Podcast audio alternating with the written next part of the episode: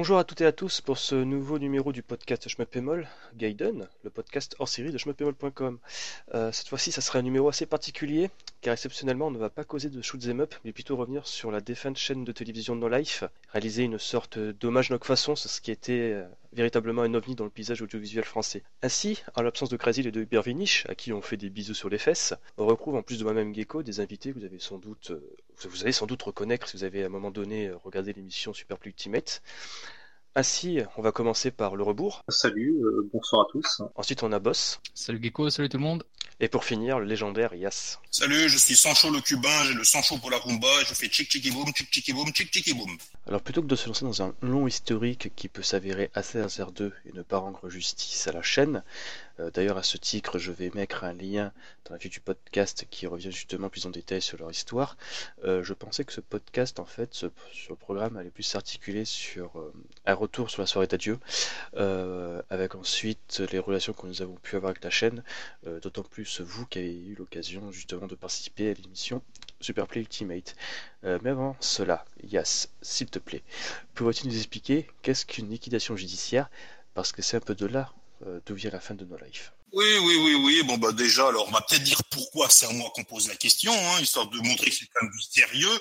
C'est que bon, bah de base, euh, voilà, avant d'être, enfin non, j'ai été joueur avant de, faire ça, mais quand même, on va dire que pour No Life, on se un peu de ma gueule parce que je suis passé euh, deux, trois fois sur Superplay.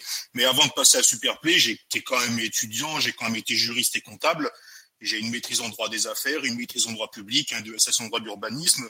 Euh, donc euh, voilà, donc si on me pose la question, c'est pas uniquement parce que j'ai préparé mon texte, c'est vraiment parce que j'ai pratiqué ça pendant quelques temps. Alors ben alors au commencement, a l'entreprise, donc euh, jusque là tout va bien.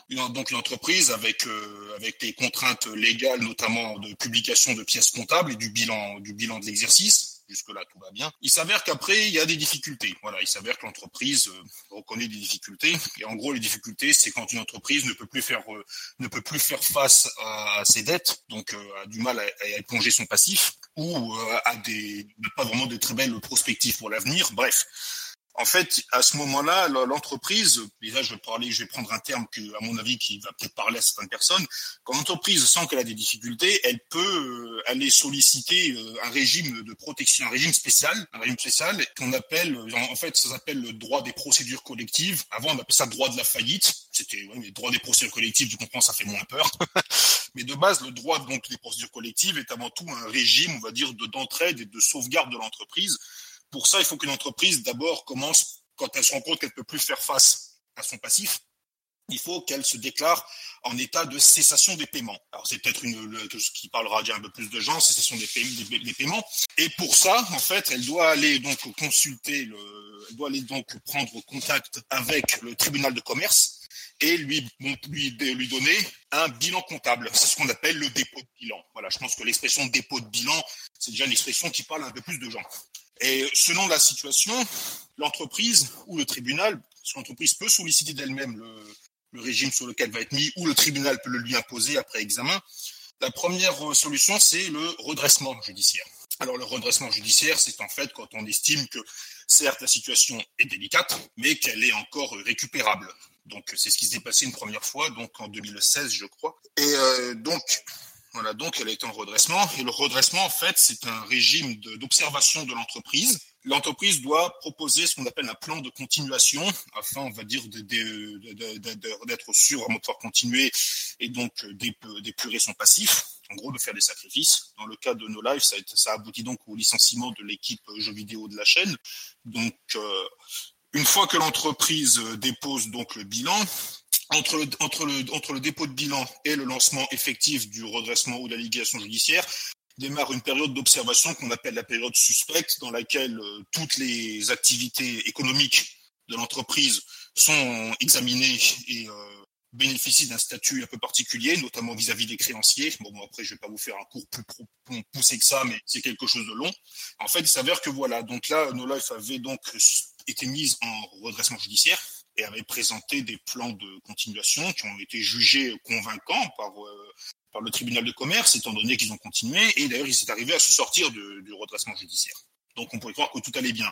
Or, quand une entreprise, et ça je le dis d'expérience, hein, quand une entreprise connaît une phase de redressement et s'en sort, faut pas croire qu'elle s'en ressort euh, genre euh, toute musclée, toute forte, prête à affronter l'avenir. En général, quand on, sent, quand on sort d'un redressement, c'est qu'on a dû faire de gros sacrifices. En l'occurrence, le licenciement de, de l'équipe de jeux vidéo. Bref, après Nola a redémarré, et il y avait de nouveaux partenariats qui se dessinaient et tout. Cependant, bon, bah là, il s'avère que les partenariats, finalement, pour raison X ou Y, n'ont pas pu se concrétiser. Et donc là, j'insiste bien sur le fait, parce que j'ai compris, que c'est finalement les dirigeants même de No Life qui ont sollicité euh, de nouveau le tribunal de commerce, mais cette fois-ci pour la liquidation judiciaire. Alors liquidation judiciaire, bon bah techniquement, c'est quand l'entreprise ne peut plus être sauvée, quand vraiment en fait, quand c'est quand c'est la fin, quand on sent que c'est la fin, le, tribunal peut de lui-même décider de mettre la, une boîte en liquidation judiciaire ou les dirigeants peuvent en faire la demande. Et ça l'avère que je crois que c'est les dirigeants qui font la demande, uniquement parce qu'ils ont dû se rendre compte que vu que les partenariats annoncés n'allaient pas se concrétiser, que donc la situation n'allait, de toute façon, ça ne servait à rien, ça fatalement serait fini par se terminer comme ça. Et la procédure de liquidation, en fait, qu'est-ce qu'elle qu'est-ce qu'elle sous-entend? Elle sous-entend ben, déjà euh, le, le licenciement de l'ensemble du personnel, tout en sachant que les, employés d'une entreprise mise en liquidation sont parmi les premiers à être indemnisés, c'est-à-dire que ce sont les premiers créanciers. Voilà. Ensuite, euh, ça implique en fait que tous les avoirs de l'entreprise, déjà ça implique euh, également avant toute chose la désignation d'un mandataire liquidateur près le tribunal de commerce. Ensuite, que tous ces euh, que tous les avoirs de l'entreprise vont être réalisés, c'est-à-dire en fait ils vont être changer en menu monnaie qui vont être vendus, quoi. Ce qui implique plusieurs choses, par exemple notamment bah, la saisie de l'intégralité du matériel de l'entreprise, bien évidemment le licenciement de tout le, de tout personnel et, également la dissolution de la société qui administrait la chaîne, donc No Life SA. Et euh, après ça, bah, en fait, tout le reste euh, va être saisi, revendu ou peut-être pour certains aspects peut-être mis aux enchères euh, s'il y a des évaluations qui sont faites par des commissaires priseurs. En fait le but est on va dire de de, de, de, liquider d'où le terme liquidation donc de réaliser de faire revendre ou de faire de refaire changer en fonds tout ce qui peut être changé en fonds afin d'essayer de rembourser au mieux possible tous les créanciers même si on va dire que Rares sont les liquidations qui aboutissent à l'épongement complet du passif. Hein. donc c'est pour ça qu'après il y a des créanciers qui ont des droits supérieurs par rapport à d'autres. Euh, je ne vais pas vous faire un cours de droit des sûretés ou de droit des hypothèques ça, mais bon, c'est après voilà. En gros, voilà, la liquidation, ça aboutit là. Et c'est vrai que c'est, je me suis rendu compte que c'est quand même quelque chose que beaucoup ne connaissaient pas, car euh, lorsque la, la, la, date de l'annonce même de la liquidation de Life a été faite, donc le 1er avril, oui, le 1er avril, ben en fait, j'ai vu beaucoup de, beaucoup de, notamment sur le Discord de, de Discord de la chaîne, car il y a un Discord qui a été créé. Je crois que, je crois que c'est quelqu'un, je crois que c'est même toi qui l'a créé d'ailleurs. ouais, d'ailleurs, je donné des précisions. À la base, c'est un truc non officiel, ça n'a rien à voir avec Noël, équipe ou quelconque entité. Je précise, hein, parce qu'on m'a mm. posé la question. Et à la base, c'était uniquement pour réunir des gens que j'avais connus sur le forum, en fait, ne pas faire, ne pas perdre le contact. Euh, il se trouve, il se trouve qu'Alien était partagé sur le Twitch euh, le moment de la soirée et depuis c'est explosé. oui, tu m'étonnes. Et en fait, je voulais juste te dire que j'ai quand même remarqué que beaucoup de, bon, je pense qu'il y avait beaucoup de membres qui étaient, on va dire, plus jeunes ou qui n'avaient pas forcément de connaissances en comptabilité ou en, ou en droit commercial, mais beaucoup beaucoup pensaient qu'en fait c'est la liquidation que c'est une phase. Non non la liquidation c'est la fin. C'est la liquidation c'est voilà c'est fini. C'est la mort de l'entreprise pour ainsi dire même si j'aime pas ce terme là donc euh, en fait quand une entreprise est mise en liquidation ben c'est terminé. Il n'y a plus moyen de la sauver. C'est euh, elle est destinée à, à finir euh, voilà à finir à finir son existence légale et contractuel. Bref, euh, voilà, ce sera la fin. Et donc voilà où sont les choses. Donc nos lives, bon bah voilà, la liquidation a été initiée le 16 avril passé. Donc euh, à l'heure où on enregistre, ça fait à peu près une dizaine de jours. Et euh, en fait, ben, avec ça maintenant, ben, toutes les toutes les, les dernières les dernières, les dernières phases du, processus, c'est-à-dire la saisie du matériel présent sur les lieux de l'entreprise, il me semble que le signal devrait plus tarder s'il n'a pas même pas déjà été coupé. Certains opérateurs ont carrément retiré la chaîne de leur bouquet. Mais enfin voilà, maintenant, euh, maintenant en fait, si vous voulez, tout est dans les mains du mandataire liquidateur qui va devoir s'affairer au mieux pour euh, réaliser, c'est-à-dire euh, changer en, monnaie les, les derniers actifs de la chaîne et tenter, on va dire, de rembourser au mieux les créanciers. J'ai une question. Il y a dans les actifs de la chaîne, donc il y a le matériel, caméra, ordinateur, euh, chaises et compagnie. Euh, est-ce que cela concerne aussi les concepts d'émission et surtout, euh, par exemple, tout le catalogue qui est disponible sur Noco? Alors j'ai cru comprendre que Noco en fait n'était indépendant de nos lives, donc Noco non. Mais clairement, le, catalogue d'émissions horaires et de, et de toutes les émissions qui ont été sur locaux, qui donc euh, sont estampillées No Life, là par contre, oui, ça, ça fera partie de, ça fera partie de ce qui va être saisi. Donc euh, bah, après tout, ça, ça a une valeur en numéraire, hein, toutes ces émissions. Maintenant, il faudrait peut-être les évaluer, et ça, là par contre, je ne sais pas si le mandataire liquidateur saura évaluer ça correctement, car les émissions, bon bah, certaines émissions qui ont été tournées au Japon, certains invités qu'il a fallu faire venir, et bien évidemment tout le tout l'apport en ouvrage, c'est-à-dire tout le travail que ça représentait, que moi en fait, comment je vois la chose, moi je pense peut-être si, enfin, à mon avis, hein, je me trompe peut-être, mais c'est comme ça que je vois la chose, je suppose que le mandataire liquidateur, afin de pouvoir euh, au mieux réaliser donc euh, tout ça, parce qu'à l'arrière, évaluer du matériel de type caméra, ordinateur, euh, micro, voilà, hein, tout ça, bon, bah, ça, ça peut se par contre, pour évaluer ce genre de programme-là, à mon avis, il y aura peut-être recours à un commissaire-priseur en vertu d'une d'une vente, d'une mise aux enchères du, catalogue. Enfin, peut-être, je pense. Après tout, moi, je ne suis pas le mandataire liquidateur, mais je, c'est une possibilité en tout cas. Et euh, techniquement, en fait, oui, hein, le, se dire que le patrimoine matériel de la chaîne, certes, on, peut le saisir, mais également le patrimoine dit immatériel, c'est-à-dire qu'il n'a pas d'existence propre, mais dans tous les programmes, tous les, toutes les vidéos, tout ça également aussi fera partie de la masse à liquider. Au début, je pensais même que Noco allait faire par la plateforme technologie Noco. Excuse-moi excuse de te couper. Je, je te coupe juste la parole de minutes. Justement, tu parlais du patrimoine immatériel en fait de la chaîne. Euh, Sagiko peut-être me le confirmera parce que moi j'ai suivi ça effectivement euh, en, en dilettante, on va dire. Euh, a priori, il y a une association qui s'est montée, je pense depuis 2016, qui est, euh, je crois que c'est l'ATNL, ATNL. Euh, je ne me souviens plus ce que c'est. Association des téléspectateurs de No Life, si je dis pas de bêtises.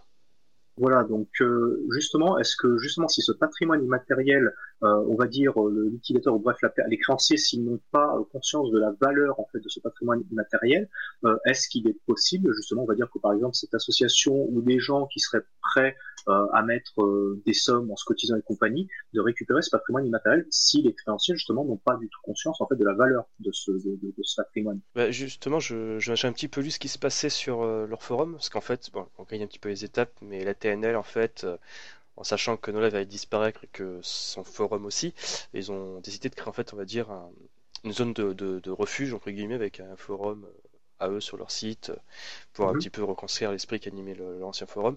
Et euh, en parcourant un petit peu justement ces sites, je me suis rendu compte qu'en effet, il y avait beaucoup de, de membres qui peut-être verraient si ce serait pas possible de, de se débrouiller pour faire une cagnotte ou quoi que ce soit pour, euh, pour voir si c'était pas possible on va dire de récupérer le catalogue de Knife. Et au moins tu vois avoir les droits dessus et le mettre à disposition de tous.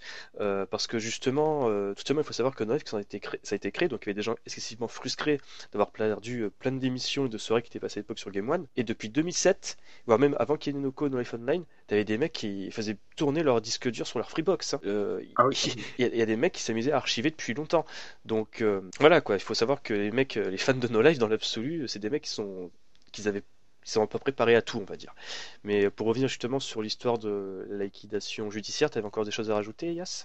Notamment sur tout ce qui est propriété euh, immatérielle? Bah, À l'heure actuelle, maintenant, je ne sais pas où en est le niveau de la procédure, mais euh, il me semble que là, au moment où on parle, que les, premières saisies conservatrices donc, ont été opérées et que bah, à l'heure actuelle, euh, voilà, maintenant, tout, sera dans les mains du mandataire liquidateur, tout en sachant que vu, la, que la, bon, la liquidation de No Life a été faite, a, été requise par ses dirigeants, euh, et que la situation est relativement claire, je ne pense pas qu'il y ait trop de, de, de, de, classements de créanciers et autres petites joyeusetés qui font les, qui font les délices des, des, experts en droit commercial ou des avocats.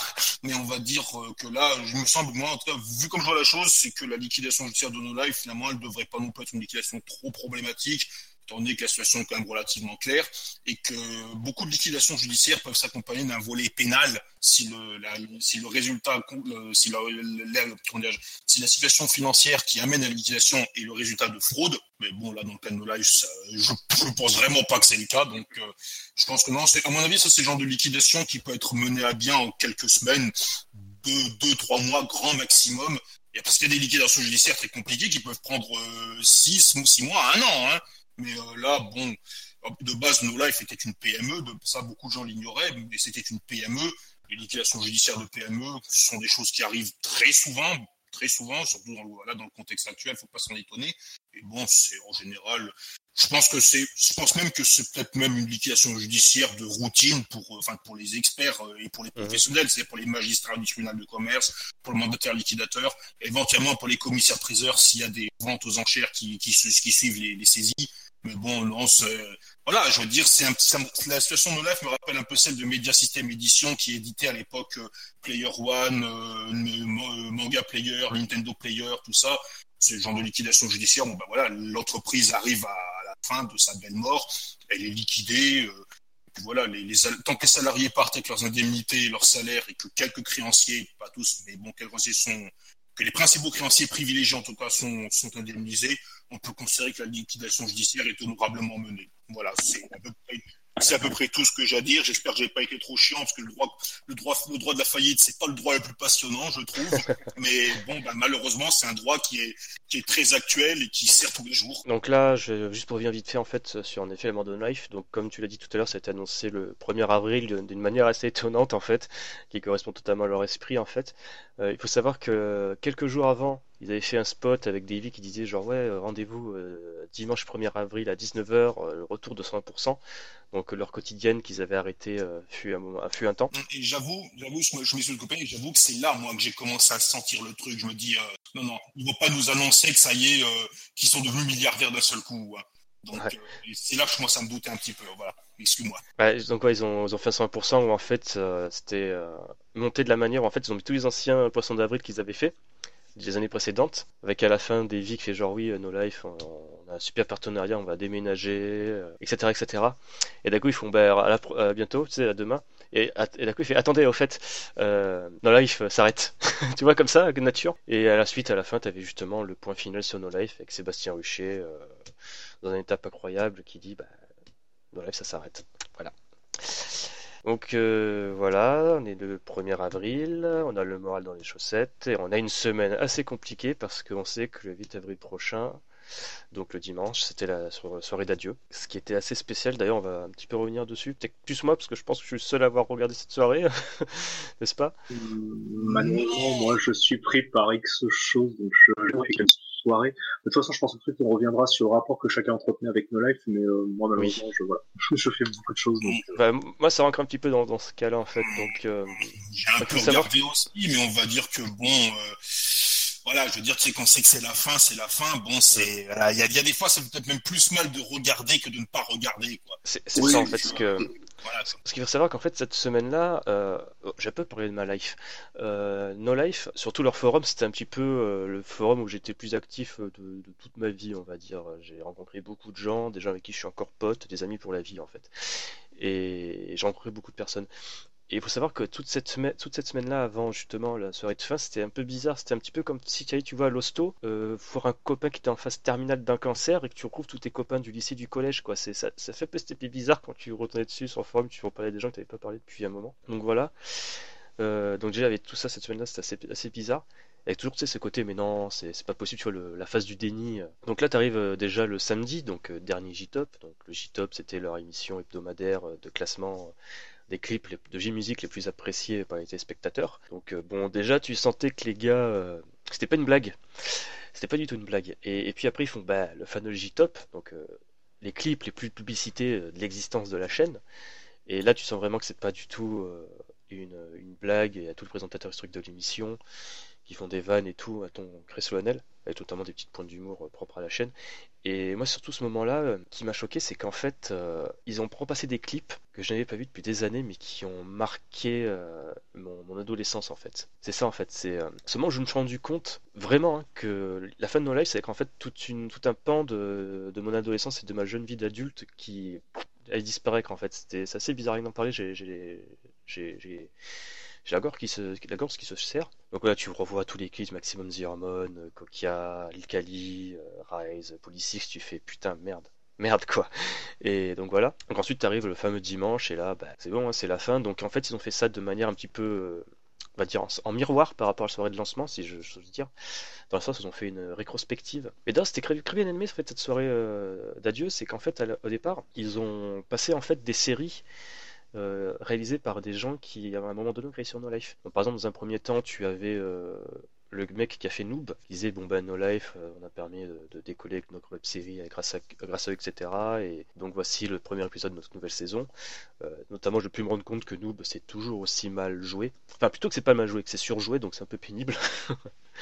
Euh, ensuite, à côté, euh, t'avais euh, Davy Mourier, donc qui a fait, ben voilà, No Life s'arrête, c'est Christ. J'ai commencé, on va dire, chez eux grâce à Nerds et compagnie. Donc là, voici la série que je fais chez Studio 4 avec France 4, une web série. Ils ont fait pareil ensuite avec les membres de, crois que c'est Guardians, donc les, euh, les, gars qui ont fait Damned et la Flanders Company. Donc pareil en fait, chaque, ces, trois, enfin, ces trois groupes de personnes ont présenté euh, des émissions qui allaient continuer après Noël. Donc c'est tu vois un côté créé optimiste que finalement tu vois Noël s'arrête, mais il y a toujours euh, son esprit, tu vois, qui s'éparpille sur les internets. Donc ça c'est assez cool. Et après en effet, tu avais vraiment la soirée qui s'éteint, qui va, qui va, qui, pardon, qui commençait. Donc, qui commence d'ailleurs avec un clip de Jamie qui s'appelle carrément Ending, Ending Theme, donc fort, tu vois, c'est un symbole assez fort, etc.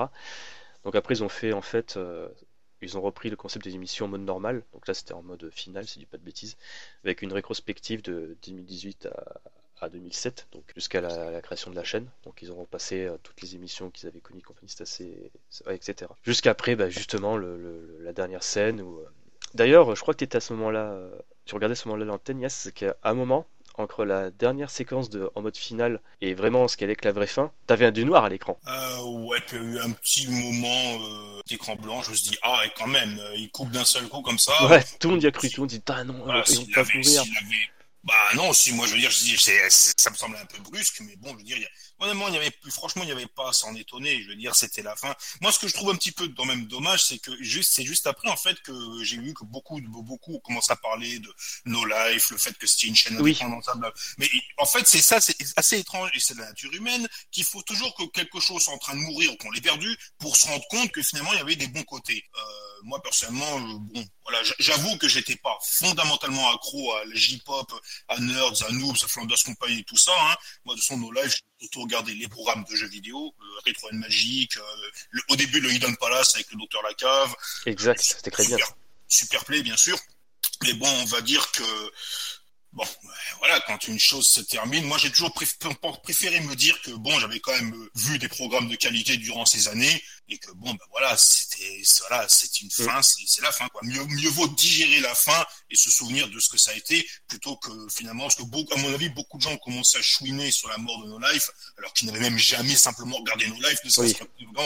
Donc euh, bon. juste pour te, pour te couper la parole, j'ai quand même, bien évidemment, j'ai regardé un petit peu par curiosité des, euh, pardon, les, les, les, réactions des gens sur le forum de No Life et parfois un petit peu aussi sur Twitter ou des fois des articles.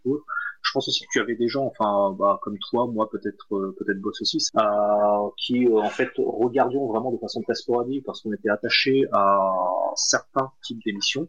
voilà, moi je me reconnais pas mal dans ce que dit Yass. Hein, j'ai jamais eu le moindre attachement, enfin, le moindre attachement. Je me suis jamais spécialement intéressé à toute leur série Parce que c'était euh, c'était vraiment bas du front pour moi. Hein. Je suis désolé de dire ça, mais ça ne me paraît pas mhm. du tout comme type d'humour. Enfin, je dis pas que nous on est fait mieux avec nos bandes annonces à la con sur Superplay, c'était des délires personnels. Et je pense aussi, je pense qu'eux aussi étaient dans, dans, dans, leur propre délire, donc là-dessus on va pas leur, leur reprocher.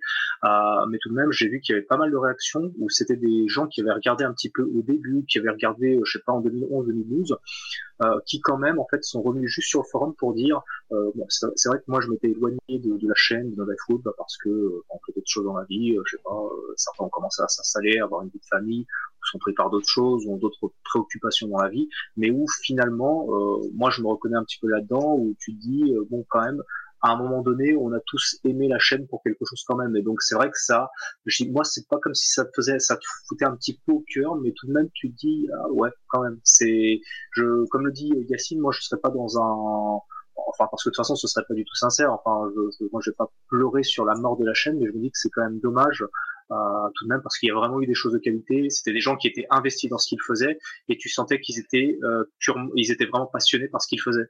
Euh, donc euh, là-dessus, c'est vrai que tu te dis, c'est tu, tu c'est pas de, de, de, la peine ou autre, mais tu dis euh, c'est dommage d'avoir fourni tant de travail pour en arriver là. Quoi. C'est, c'est, enfin, c'est triste. C'est, c'est va dire, oui, c'est triste. Mais d'ici là, ensuite, à pleurer toutes les larmes de ton corps, c'est vrai que c'est quelque chose que j'ai un peu de mal à comprendre parce que euh, je pense que comme beaucoup de gens aussi, euh, on a, il y avait certaines personnes qui appréciaient certains aspects de Mhm. No Life, mais qui, qui étaient aussi très éloignés d'autres aspects de la chaîne. Donc, euh, Ouais. ensuite, ça, je pense qu'on l'abordera par la suite par rapport à d'autres rapports à revenir la vite fait sur la soirée de fin, Ah, donc mais ensuite, voilà. après ce petit moment de noir qui a fait stresser pas mal de monde, t'avais en effet le, la dernière vidéo donc, euh, qui euh, était montée dessus un petit peu comme la fin de la 5, où t'avais Seb euh, devant la caméra qui faisait un décompte, avec derrière, à la fin, la fameuse manette qui descend. Et là, tu sais, t'avais en blanc, mais, euh, on est toujours à l'antenne Eh bah ouais, il y a un souci.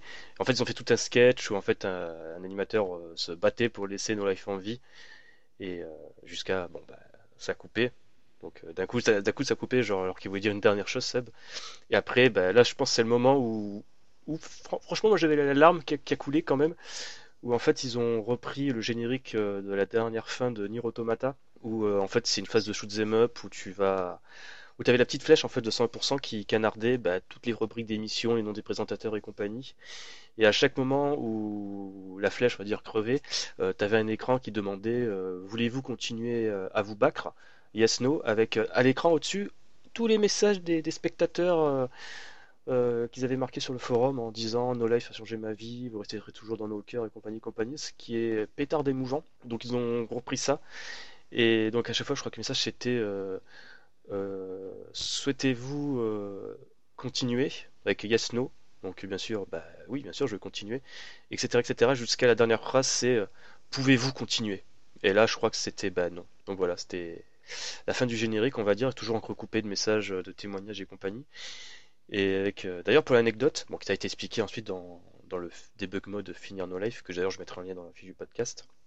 euh, il faut savoir qu'en fait, euh, j'ai un collègue qui a eu l'occasion de parler avec Seb euh, une soirée euh, à Paris.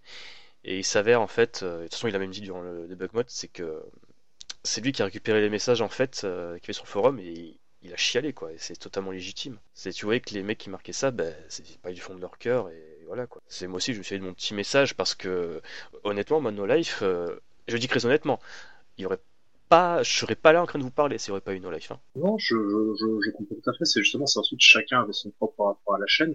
Et comme tu le dis, toi, ça a représenté un moment, euh, comment dire, un passage dans ta vie où tu étais adolescent et donc où effectivement tu étais peut-être à fond dedans. Et mais, mais justement, on n'a pas tous eu le même attachement à la chaîne. C'est ça. Euh, donc euh, c'est vrai que tu- je, je, je peux comprendre en fait l'émotion que tu as par rapport à la disparition de la chaîne. Et je pense qu'il y a notamment des gens ce que j'avais vu sur le forum. Et, donc effectivement tu peux comprendre cette émotion-là. Ils les ont suivis pendant euh, plus d'une dizaine d'années. Effectivement au bout d'un moment te dire que tout ça ça prend fin c'est effectivement compréhensible. Maintenant aussi euh, je, je je le prends pas mal bien évidemment. Mais tu peux pas on peut pas non plus reprocher à des gens euh, qui avaient leur propre rapport à la chaîne de ne Ah, bien pas, sûr, mais ça, de, de pas avoir ce même rapport Ça, dépend des gens, c'est pas un problème. Ça. ça, je, ça, voilà, je, je, je- je- j'ai regardé par curiosité quand même parce que je, voilà, je- comme je te dis, ensuite on est, on a tous été touchés d'une façon ou d'une autre, mais c'est vrai que peut-être pour moi à titre personnel, c'était pas aussi intense. Comme je te dis, c'était dommage, mais ensuite voilà, la, la vie continue et je pense que la plupart des gens qui ont bossé dans des conditions aussi extrêmes, t'inquiète qu'ils vont avoir la possibilité de rebondir. Euh, je sais que pour avoir parlé notamment avec euh, AM, euh, donc qui était le présentateur de Game Center. Donc, euh, pour rappel, Game Center, c'était leur émission dédiée à l'arcade. Exactement, voilà. Euh, bon, il est encore en contact un peu euh, avec eux. Bon, moi, je suis en contact avec lui euh, par le biais de Legacy, bref, euh, qui m'a dit que ensuite, bien évidemment, ils n'ont aucune difficulté à rebondir. Euh, et peut-être qu'ils voudront continuer à faire des choses à peu près dans le même registre. Maintenant, le problème qu'il y c'est qu'ensuite retrouver du boulot, mais retrouver quelque chose en fait qui leur plaise à titre personnel, c'est ça que c'est là où ça va être difficile, je pense pour eux, parce que je pense que ce qu'ils aimaient faire, c'était la chaîne. D'ailleurs, pour finir sur la chaîne, donc euh, t'avais la fin, la Nier Automata, etc. Donc avec un dernier message, euh, façon 8 bits de- d'Alex et Seb en disant bon bah on n'en peut plus aller jusqu'au bout. Enfin on était euh, jusqu'où on pouvait. Euh, donc bref, ils ont expliqué tous ces compagnies. Et après, en effet, t'as eu euh, l'émission de No Life Zombie. Euh, donc euh, la chaîne est morte, mais elle aimait encore. Donc ça a duré environ euh, 15 jours et ça s'est arrêté donc bah, le, jour on enregistre, donc le vendredi euh, 25 avril, vers le, coup des 6 non 27 avril pardon, vers le coup des 6 heures du matin. La chaîne a officiellement cessé d'émettre et ils sont passés dans une boucle en fait. Enfin, elle aimait plus, on va dire, ils font plus de playlist. Ils ont juste maintenant une playlist de 25 minutes qui va passer, enfin non, pas 25 minutes, de 22 heures, qui est passée de manière continue bah, jusqu'à ce que vraiment leur diffusion soit coupée. donc voilà. Donc là, je pense qu'on va justement parler de No Life Zombie parce que durant ces deux semaines de diffusion, nous avons vu quelques inédits, dont des super plays. bah écoute, je cède la parole ou je prends le relais puisque dans la logique, bah qu'est-ce qui en parle à ce moment-là? Bah, en fait, il y a eu, je crois de mémoire, 4 Super Play Ultimate qui ont été diffusés, des inédits donc. Euh, après la mort de la chaîne, tu avais un premier qui était sur Kung Fu Master par euh, Ben Shinobi. Tu en avais un deuxième qui était par euh, notre ami Yas sur Castlevania Adventures, et je pense que c'est un super play qui te tenait à cœur, si je ne m'abuse. Castlevania Adventure, oui, il fallait que je le présente au moins une fois celui-ci, oui. Donc ouais, ce que tu l'as dit durant l'émission, je suis bien content de présenter enfin un jeu Game Boy dans Super Play. Oui, c'était surtout pour ça. Hein. Donc d'une part un jeu Game Boy, un jeu que personne n'aime. Ah je, l'avais déjà présenté dans, dans le dans le Boss Video Game Show, hein. Euh, mais bon, on va dire que outre le Boss il y avait aussi ça. Et puis euh, moi j'aime bien présenter des jeux que personne n'aime. Euh, voilà. Et j'aime bien Bart Simpson sur Game Boy aussi, hein, boss. non mais c'était cool. D'ailleurs j'avoue ce que moi j'ai fait sur Mega Drive, j'arrivais jamais à dépasser le troisième niveau dans le supermarché. Enfin bref. Donc oui, il y avait ça. Euh, d'ailleurs, ce qui me fait toujours marrer, c'est que vous êtes des gens très modestes, il faut l'avouer. Enfin, il faut vous dire, vous êtes toujours très modestes. Mais quand même, Yas, c'était le mec qui fait genre, ah oui, en fait, euh, bah, j'étais en train de jouer à Castlevania Adventure, c'était mon dixième loop, et c'est à ce moment-là, je fais, oh putain, il faut peut-être que j'enregistre en fait. Bah oui. et tu la vois de life, euh, tranquille à la bien. et c'est là, c'est ce qui me surprend, quoi. C'est, ah, t'es trop modeste, t'es trop modeste, mon cher Yass. Il n'y a, pas à être surpris. Je veux dire, c'est le jeu, je l'ai eu en 91, donc, donc, oui, oui, 91, ça a été un de, mes, tout premiers jeux sur Game Boy. Je veux dire, je l'ai tellement joué que franchement, il n'y a aucun mérite, quoi. Sincèrement, quand tu, quand tu joues, tu joues, tu joues, tu joues, tu joues, bon, bah, je veux dire, c'est un, un peu normal que le jeu, tu commences à le rôder un peu, non? Donc, euh, moi, je pense qu'il n'y a pas à se vanter de quelque chose qui est tout à fait normal. Hein. dire quand tu joues, euh, quand tu joues plus d'une vingtaine d'années à un jeu, bon, peut pas non plus étonné qu'à la fin le jeu tu l'as un petit peu en main, quoi.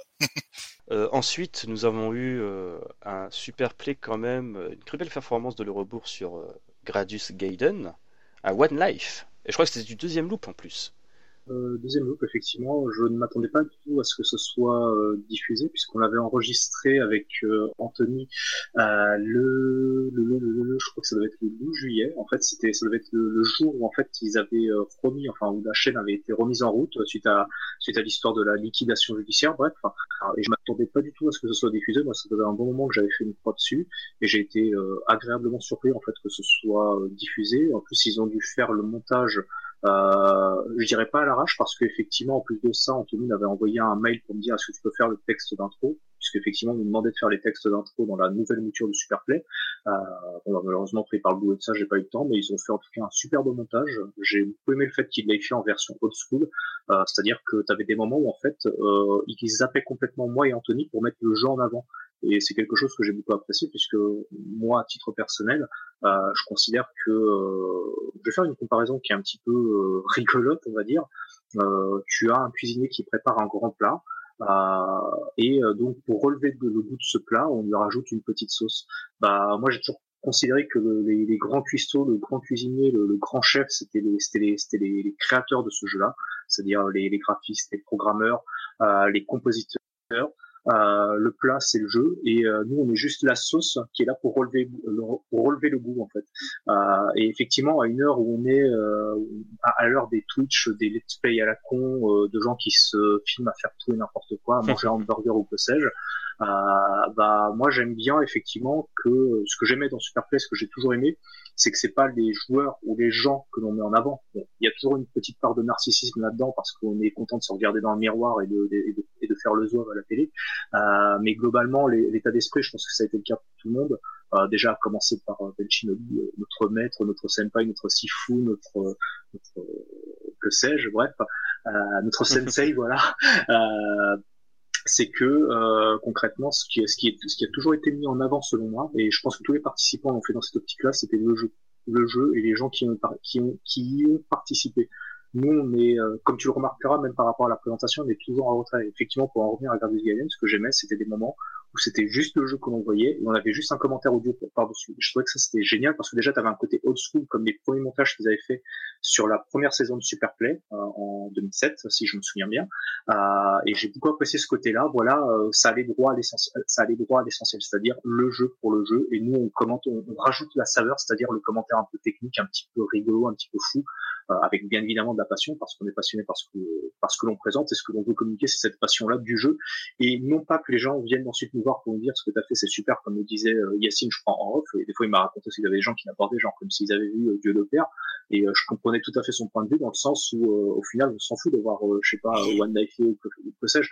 Ce qui m'intéresserait plus moi à titre personnel c'est que les gens se disent moi ça m'a donné envie de jouer à ce jeu-là et maintenant je kiffe tu vois c'est plutôt, c'est plutôt ça l'état d'esprit pour nous. Enfin, pour nous, je crois, oui. Je parle peut-être au nom de Mia. Non, non, rien, mais, moi, côté là, je suis parfaitement d'accord. Il y en avait un, il y avait un gars très sympa d'ailleurs. Le gars qui me dit, euh, c'était après la diffusion de l'émission dédiée à R-Type 2, euh, me dit, euh, ouais, c'est toi que j'ai vu hier à New Life. Je fais, bah écoute, vraisemblablement, oui. alors le gars très sympa, voilà. Et à la fin, il m'a dit, oh mais franchement, c'est, ça a l'air impossible. Moi, jamais j'arrive à faire ça. Hein. Alors, tu sais, moi dans ma tête, je, je, j'ai vu un petit sourire. Je fais, mais non, voilà. Bah, mais dans ma tête, en fait, j'ai pas osé lui dire, je voulais pas non plus me blesser, mais euh, techniquement, je pensais vraiment, si ce gars-là m'écoute, ben, malheureusement, il va savoir ce que je pense vraiment. Mais euh, moi, c'était genre, euh, si t'as pas encore compris, mon pote, que si je vais là-bas, c'est précisément pour montrer que c'est faisable avec un peu de travail. Euh, moi, mais les gars qui me disent, moi, oh, ce que tu fais, ça a l'air trop impossible, jamais j'y arriverai c'est qu'ils n'ont pas tout à fait compris ma démarche. Voilà. Donc à toi, cher inconnu, ben, malheureusement aujourd'hui, tu sais que voilà que je trouve que t'as pas tout à fait compris pourquoi je allé là-bas, mais bon, c'était sympa quand même. C'est très intéressant ce que tu dis parce que c'est vrai que le Superplay, enfin du moins à l'époque quand ça avait commencé à émettre en 2007, euh, bah 2007, parce que moi d'ailleurs j'étais chez Orange à l'époque, donc 2007 euh, je pouvais me brosser, No Life c'était en 2008, euh, donc les premiers Superplay que j'ai vus, moi, c'est vraiment la performance, quoi. Genre quelque chose que n'est pas réalisable par euh, n'importe qui, entre guillemets. Tu vois, le, le côté vraiment super play, euh, Dieu et compagnie, tu vois ce que je veux dire. Notamment quand tu vois, par exemple, euh, Ben Shinobi qui faisait, je, je crois, le septième loop de Gradius 5, quelque chose comme ça.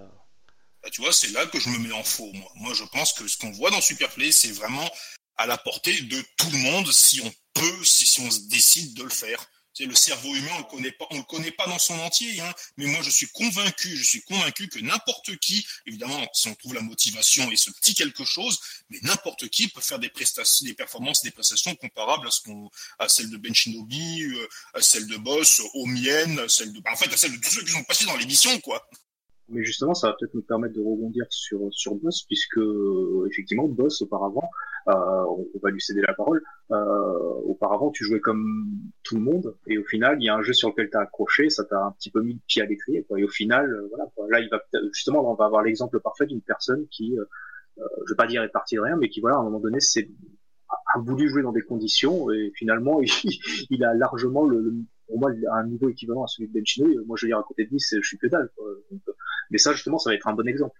Donc euh, bah cher boss. Euh, ouais effectivement par rapport à petite anecdote. Euh, donc euh, à l'époque je jouais euh, pas mal, enfin plutôt des jeux arcade même mais surtout en fait c'était la première fois où j'avais une PS2 c'était vers 2009 pris mon temps d'avoir la console et du coup je jouais à des jeux bon gravés et j'avais pas mal de jeux Kev notamment du shmup. J'ai rien fait d'autre je voulais dire des jeux arcade mais ouais parce qu'en fait je jouais aussi à du KOF et tout ça mais on va rester sur le côté shmup et c'est vrai que quand je jouais à ça je disais c'était n'importe quoi c'est totalement débile je voyais pas l'intérêt du jeu en fait je bourrinais je mettais des crédits à l'infini je vois du continu et je trouvais ça débile. Et c'est vrai que pour X raisons, je, sais pas pourquoi, donc du coup je m'étais intéressé, j'ai regardé des runs et je suis tombé donc du coup sur euh, un petit teaser de, de Super Play Ultimate. Et du coup je me suis renseigné, je me dis c'est quoi ce truc là, je fais ah ouais non là il faut ok. Et du coup en fait je suis tombé sur l'émission, enfin sur plusieurs émissions et celle qui m'a marqué c'était l'émission avec euh, Erun et Radigo euh, qui commentaient euh, le run de de SWY, un joueur japonais. Et moi, le truc qui m'avait marqué, tu veux dire un truc? Parce que justement là, tu parles d'Erun. quand même, Erun, donc on rappelle un petit peu, c'est un membre assez important de la communauté Shmup en France, même s'il est très discret. c'est quand même un gars qui s'est pointé à No Life avec une run de Dodonpachi joué à la guitare de, de Guitar Hero. Je, je, pensais à ça en fait. Quand, je pensais qu'il allait dire ça. Moi aussi. J'étais là-dessus, je, je, voyais encore le truc dans ma tête. C'est voilà, ça, c'est le genre d'exemple, ça resté gravé dans ma tête. Je me dis qu'est-ce qui est passé, qu'est-ce qui s'est passé dans la tête du gars quoi. c'est complètement fou. Mais c'était un peu plus, euh, ouais, un peu moins, un peu moins drôle. J'avoue que moi c'était plus le run de SWY Et moi, c'était la, la, la, phrase qu'avait dit, euh, il m'a vraiment marqué, c'est, il disait que c'était juste un, un, méga super player qui faisait une partie lambda sur, euh, sur ce jeu-là. Je me suis dit, ah, ok, pourquoi pas? et, euh, et, du coup, ouais, effectivement, euh, quand j'ai vu ça, moi, ça m'a vraiment motivé parce qu'en fait, il jouait en live. Et tu vois, il filmait, il répondait à l'interview, tout ça. Je me mais c'est trop génial. Et après, c'est là où j'ai eu un, peu le déclic et j'ai essayé de me lancer du challenge. Et à l'époque, c'était sur Dodonpachi euh, Daiojo White Label, qui tombe très bien sur PS2. Et du coup, ouais, j'ai essayé de me rapprocher du One Credit. J'y suis parvenu. Euh, mine de rien et c'est comme ça qu'a commencé donc à monter vers euh, vers les performances vidéoludiques et j'aurais jamais cru euh, en arriver là et j'aurais jamais cru passer à No Life c'est ce que j'avais dit à, à AM la première fois où m'avait invité donc sur les plateaux de No Life et il m'avait invité euh, gentiment chez lui et je lui ai dit mais c'est c'est marrant. Moi je te voyais à la télé maintenant je te vois en vrai il a rigolé quoi moi moi j'étais dans ma tête je vois c'est c'est trop ouf alors que lui c'est dans sa tête à mon avis il dit ouais mais si raconte lui c'est logique c'est normal mais non non c'est d'ailleurs justement pour un petit peu est-ce que je peux exposer ton palmarès boss? Pour quand même montrer aux gens que n'importe qui peut arriver à un tel niveau. Fais-toi plaisir. Bon, alors déjà, dans le cas de No Life, tu as fait un super play sur Dragon Blaze. Euh, Dragon Blaze, pour l'anecdote, au Stunfest 2015, je dirais toujours, parce que je trouve ça fantastique que tu as fait un one credit du second loop. Donc voilà, bravo. Euh, je crois que tu es passé de mémoire aussi euh, sur Superplay avec deux runs de Ketsui. Alors après, je sais plus si c'était sur l'Omote Loop ou Lura Loop. Alors pour l'anecdote, donc c'est ce qui a été diffusé, c'était euh, l'Omote Loop. Et donc euh, il reste une émission que j'avais tournée euh, vers mi-février 2017 et c'était pour Lura Loop et elle est dans les dans les boîtes de No Life. oh, d'accord. En plus là, tu me fous tu me rends bien deg. ok, d'accord. Mais t'avais pas aussi fait une, une autre run de Ketsui à l'antenne? Je m'en souviens plus. Euh, si je peux me permettre, non, non, c'était l'Omoté Loop, mais en deux parties. Ok, d'accord. Ah oui, il y avait de la première, euh, le premier loop et ensuite l'Omoté. Je, je, je, me souviens parce qu'on était tous les deux dans les locaux de No Life, on avait fait tout un week-end dans le Super Play à cette époque-là. Donc euh, oui, je, je, me souviens parce que je l'avais vu. Et d'ailleurs, tiens, juste une petite, euh, une petite anecdote comme ça. Tu as parlé donc bah, de la première émission que Boss avait montrée sur No Life, c'était Dragon Blaze. Bah, moi, je dois avouer qu'en fait, ça m'a bien fait plaisir, car un petit peu avant, j'avais moi-même déjà présenté Dragon oui. Blaze c'était en 2011, à l'époque où le jeu avait encore l'aura, tu sais, du jeu absolument impossible, genre euh, voilà. Et moi, à l'époque, bon bah le jeu me disait, bah, impossible, non, impossible n'est pas gaulois, mon ami. Donc euh, je m'étais mis à fond sur Dragon Blast, donc. Et euh, en fait, j'étais arrivé à faire, j'étais arrivé régulièrement à faire le, le nomis du groupe 1. À l'époque, j'arrivais au 2, 3, 2, 4 par là. Mais bon, déjà à l'époque, euh, ben, le nomis du groupe 1, en fait, ça avait été déjà accepté comme sujet d'émission pour Superplay, parce qu'à l'époque, ben, déjà, faire un one-all Dragon Blast, c'était déjà limite impensable pour 90% des joueurs. C'est vrai qu'à l'époque, c'était une saga de te suivre euh, finir déjà le premier loop de Dragon Blaze. C'était une petite saga à suivre à l'époque. Hein. Et ce qui m'a bien fait plaisir, c'est que cette émission-là, après, j'avais dit qu'effectivement, j'étais euh, sur le, j'étais en train de, en train de travailler le second loop. Et euh, bon, bah après, voilà, hein, boss est arrivé. Donc, euh, le gars qui arrive de nulle part et qui euh, fait du one-all régulier sur euh, ou Black Label, donc déjà quand même.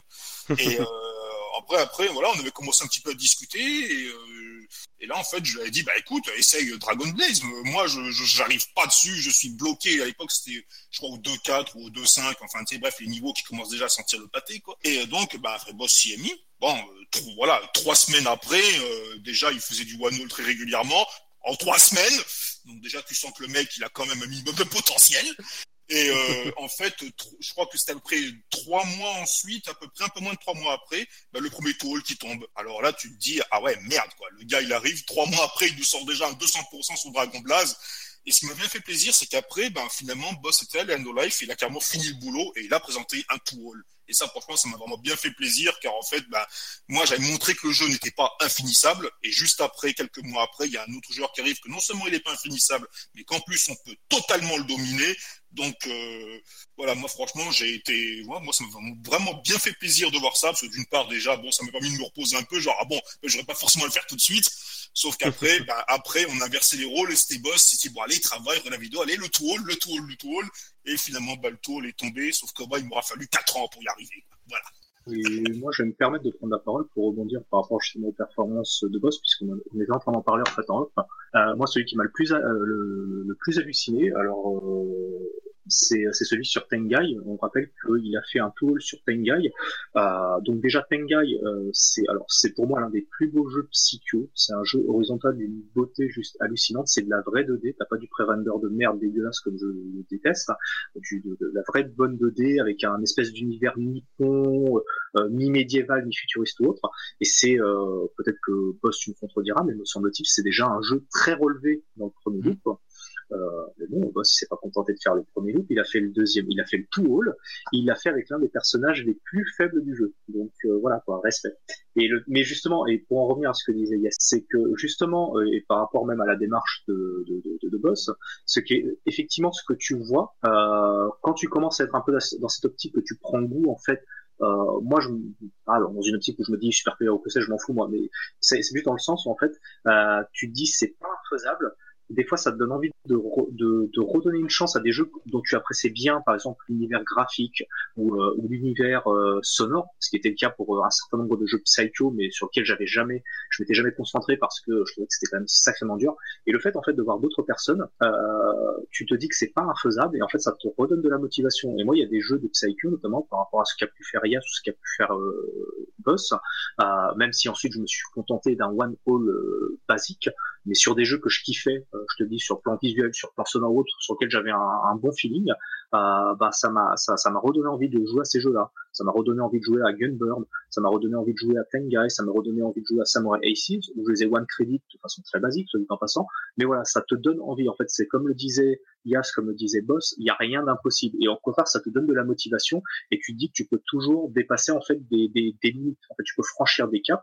Et je vais revenir sur Gradius Gaiden juste pour raconter justement une anecdote par rapport à ça. C'est qu'en fait, Gradius Gaiden, là, le, la, la, dernière partie en fait qui a été diffusée, c'était un One Life sur le second loop. Mais en fait, il faut savoir qu'à la base, Gradius Gaiden, j'avais déjà proposé le One Life, c'était sur le premier loop.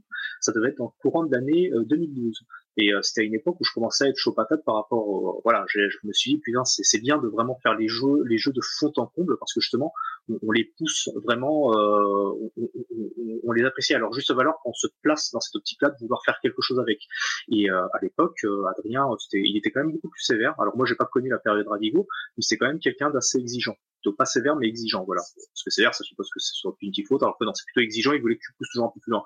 Et à l'époque en fait il avait refusé tout simplement. Et euh, finalement j'ai toujours gardé ça hein, dans, dans, dans, un coin de ma tête en me disant euh, bon sur le moment c'est vrai que ça m'avait un peu dégoûté je me dis oh c'est dommage j'ai pas dit euh, mais finalement j'ai gardé toujours ça dans un coin de ma tête. Et effectivement il y a un moment donné euh, moi je, je, fonctionne par phase. Je me suis dit putain c'est le moment ou jamais de faire Gradius Gaiden. C'était juste après que j'avais commencé à faire des one des, des one life clear sur Gradius Gaiden en mode abnormal donc je me suis dit si je suis capable de faire ça je vais peut-être revenir sur Gradius Gaiden. Et en fait à la base Gradius Gaiden moi je voulais atteindre le dixième et euh, bon ensuite le truc étant que euh, bon, moi j'ai un travail qui me prend beaucoup de temps euh, j'ai commencé à, jouer à ce jeu, à rejouer à ce jeu-là que je connaissais très très bien euh, en pleine période d'arrêté comptable. Moi, en période d'arrêté comptable, je travaille euh, le plus bas, tu vois, c'est 50 heures par semaine, et ensuite je peux avoir des pics à 70 heures par semaine. Bref, c'est une période complètement ouf. Et donc j'étais en train de tenter de faire le one life sur le deuxième loop, ce que j'ai réussi à faire. Et le pire, c'est que j'ai failli faire le, le one life sur le troisième loop. Euh, mais bon, ensuite, euh, voilà, j'ai perdu une vie, j'ai pas pu reprendre, et ensuite, bah, j'étais tellement blindé de boulot que je, suis resté là. Mais tout ça pour dire que effectivement, tu peux toujours pousser. Enfin, ce qui te semblait impossible il y a quelques années en arrière, tu te dis, bah non, il y a toujours moyen de le faire. Et justement, ce, ce que ce qu'a dit Yas, ce qu'a dit, ce qu'a dit Boss ou autre, c'est que euh, ce n'est pas infaisable, c'est juste une question de travail. Et le fait de voir d'autres personnes en fait le faire, tu, en fait, ça, ça, ça, te démotive pas, au contraire, ça te motive, ça te remotive sur des titres. Euh, et, donc en fait, c'est comme si tu avais un espèce de cercle vertueux euh, par rapport à Superplay et même par rapport à ce que font des gens, par exemple sur, euh, je pense notamment au pote de STG Weekly. Et il y a toujours ce côté de te dire, putain, il y a, y a, des mecs qui arrivent à faire ça, et, et en fait c'est pas de l'admiration, tu vois, un petit peu, c'est pas de l'idolâtrie, tu te dis, putain, s'il est capable, je suis de, capable faire de le faire aussi. Euh, bah, peut-être ça peut te motiver sur d'autres jeux, où je, où je suis peut-être capable de le faire.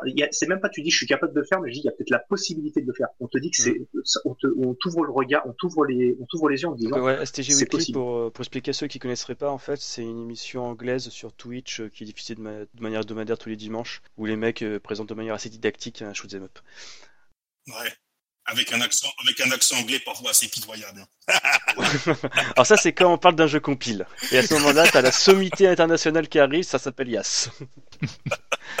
euh, D'ailleurs, là, je veux sauter rebondir sur quelque chose que tu as fait remarquer, c'est que justement, en tant que spectateur, on sait pas trop ce qui se passe en fait dans Superplay. Et tu as relevé le fait qu'en fait, euh, AM c'était quelqu'un qui était exigeant en fait au niveau des runs. Et si je dis pas de bêtises, peut-être que c'est le cas de Yas, euh, mais vous avez vu euh, AM, Dam Dam et euh, Genji Tony en tant que présentateur.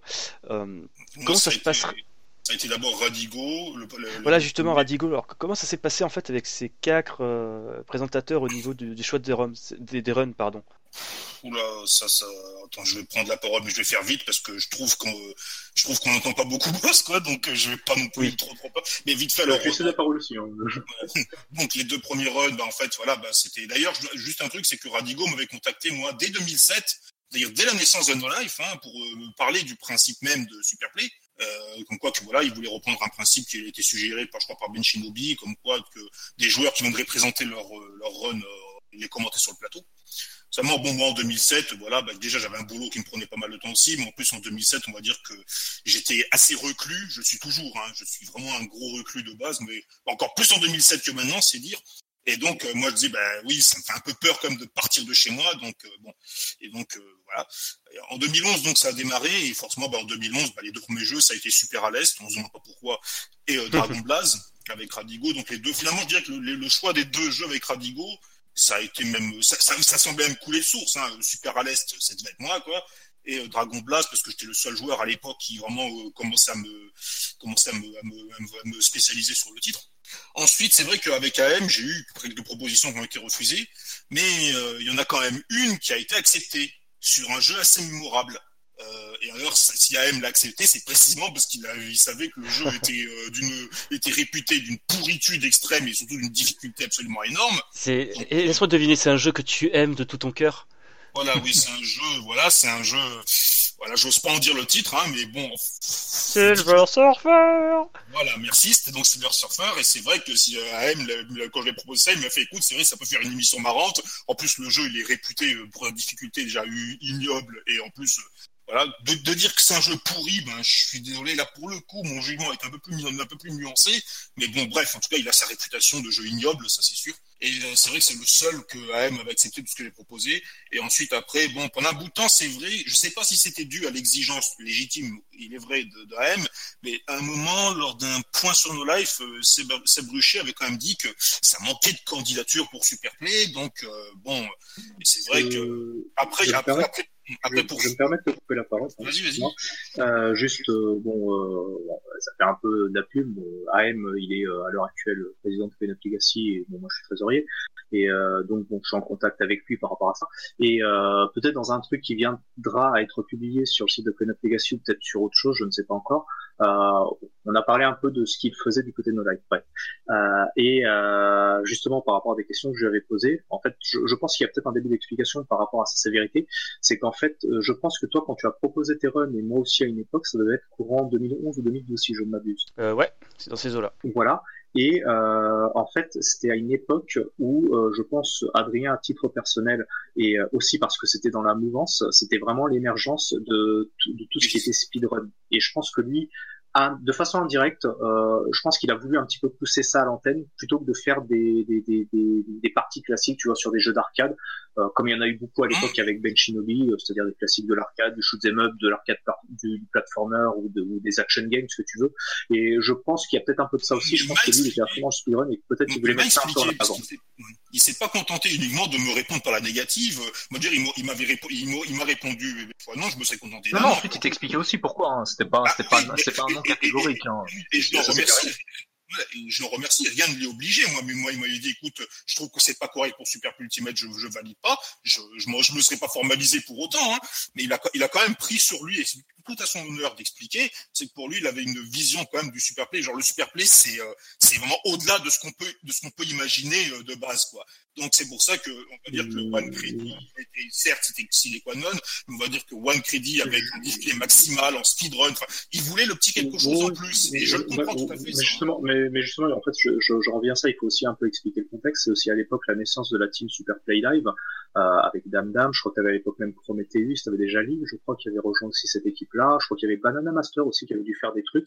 Euh, bon, maintenant c'est un peu plus en retrait puisque effectivement il y a beaucoup moins de gens qui participent à ça. Mais c'était peut-être pour la simple et bonne raison qu'à l'époque aussi, Adrien, il était à fond dans ce genre de choses-là. Il avait peut-être du temps, lui, pour, euh, pour, pour, jouer vraiment les jeux vidéo à fond, et je pense que peut-être il estimait que euh, les gens devaient être un peu dans sa même démarche que lui. Euh, le, le, seul problème, c'est que tu vois, euh, peut-être pour Yas, pour moi, peut-être pour d'autres personnes aussi, euh, c'est que bah, moi j'étais déjà dans, dans je bossais, quoi, voilà. Et euh, c'est vrai que c'était difficile de, de, de, répondre à ces exigences. Pas des, voilà, si des exigences, parce que lui, comme, comme le disait Yas, euh, lui, il avait, euh, il voulait, voilà, il voulait que ça atteigne effectivement un certain niveau.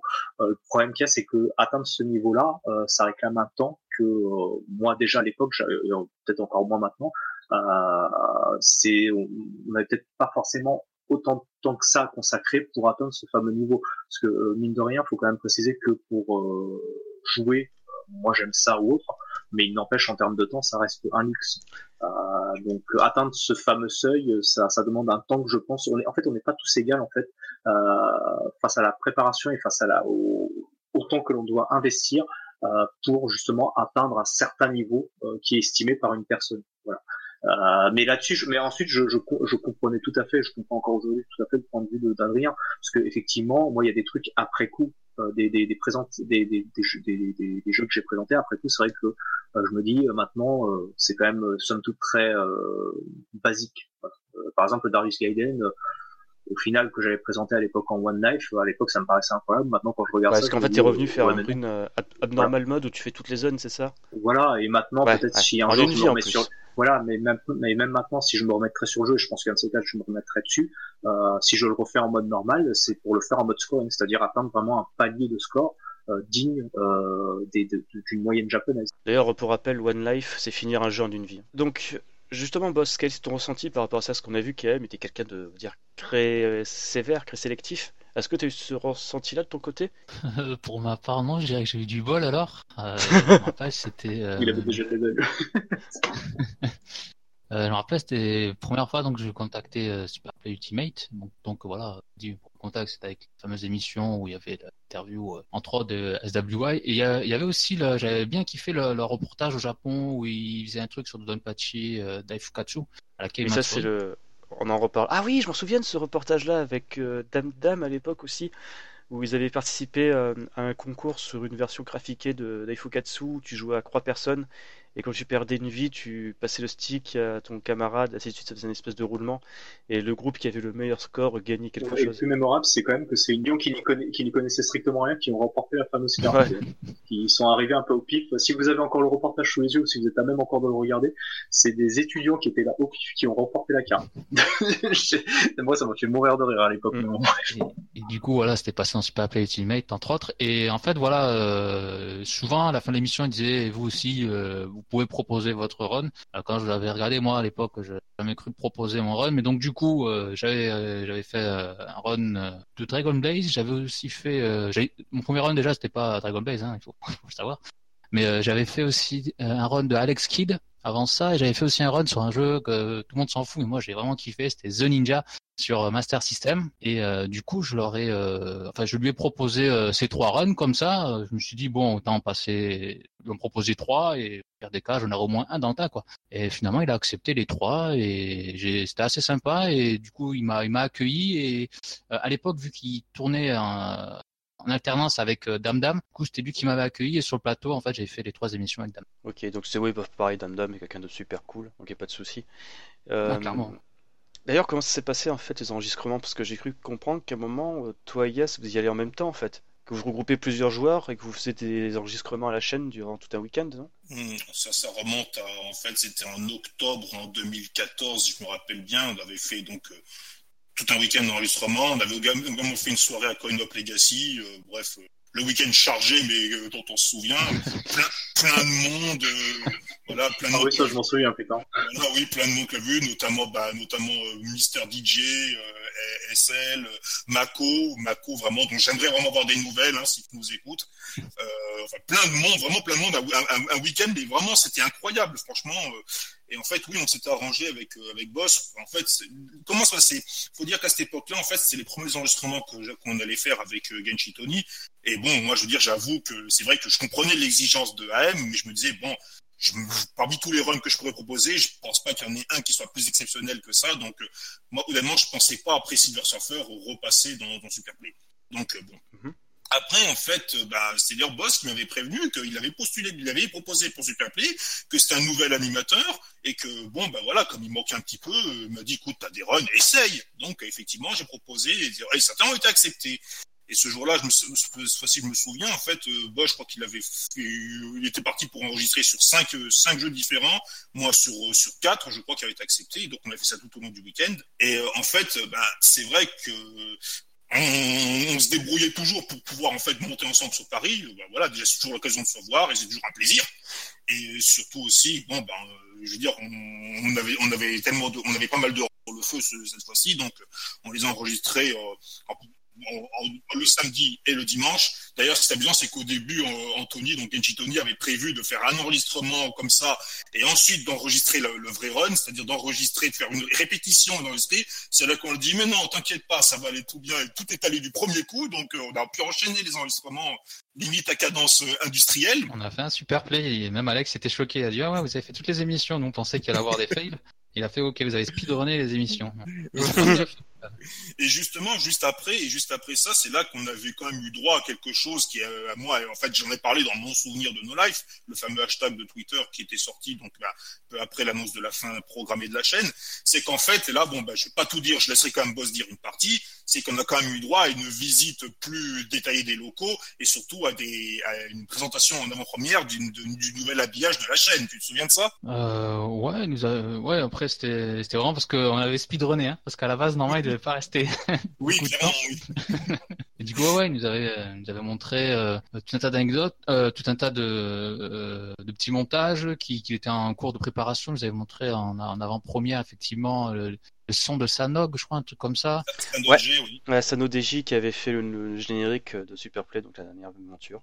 Euh, Sano DJ qui est un ancien de Namco, qui a bossé sur les musiques de Ridge Racer, par exemple. Voilà, je, je vais me taire. Et du coup, vous nous avez euh, montré tous ces trucs. Et moi, l'anecdote qui m'a qui m'a laissé saliver, euh, j'insiste, je reviens encore sur cette émission qui m'a marqué avec SWI. Je vous dis que j'avais vraiment kiffé, que c'était grâce à ça que je m'étais lancé, et tout ça. D'ailleurs, j'avais salué euh, Alex Pilote pour pour son travail et, et le fait qu'il ait partagé cette émission dans justement dans l'émission Super Ultimate de Ketsui. Et il m'a dit qu'en fait, euh, l'émission qu'il a diffusée, en fait, n'était pas complète. Il avait plein d'autres passages vidéo et moi, ça m'a fait chier. Je me dis, ouais, avait pas moyen de les récupérer. Donc voilà, je sais qu'elles existent, mais euh, voilà, c'est Alex qui est là. Et, pour terminer, on avait aussi eu droit à l'exemplaire dédicacé de l'ouvrage No Life Story. Donc euh, la, la, la, la, grande classe intégrale, plus ensuite après, il y a aussi une petite anecdote que je tiens à dire pour montrer à quel point finalement Alex était quelqu'un de modeste et vraiment, mais moi, ça m'a limite choqué sur le coup, c'est qu'en sortant de nos lives, donc après, on est allé, on est allé se, taper le coup dans une brasserie à côté. Et bon, bah, finalement, voilà, comme c'était comme s'il fallait marquer le coup, ça, j'ai dit, bon, laissez-moi pas se faire chier. J'avais, euh, j'ai pris la note pour tout le monde. Après tout, je veux dire, il faut, voilà, c'est, on s'en fout de la thune. La thune, c'est de la merde, de toute façon. Les bons souvenirs, par contre, ça s'oublie pas.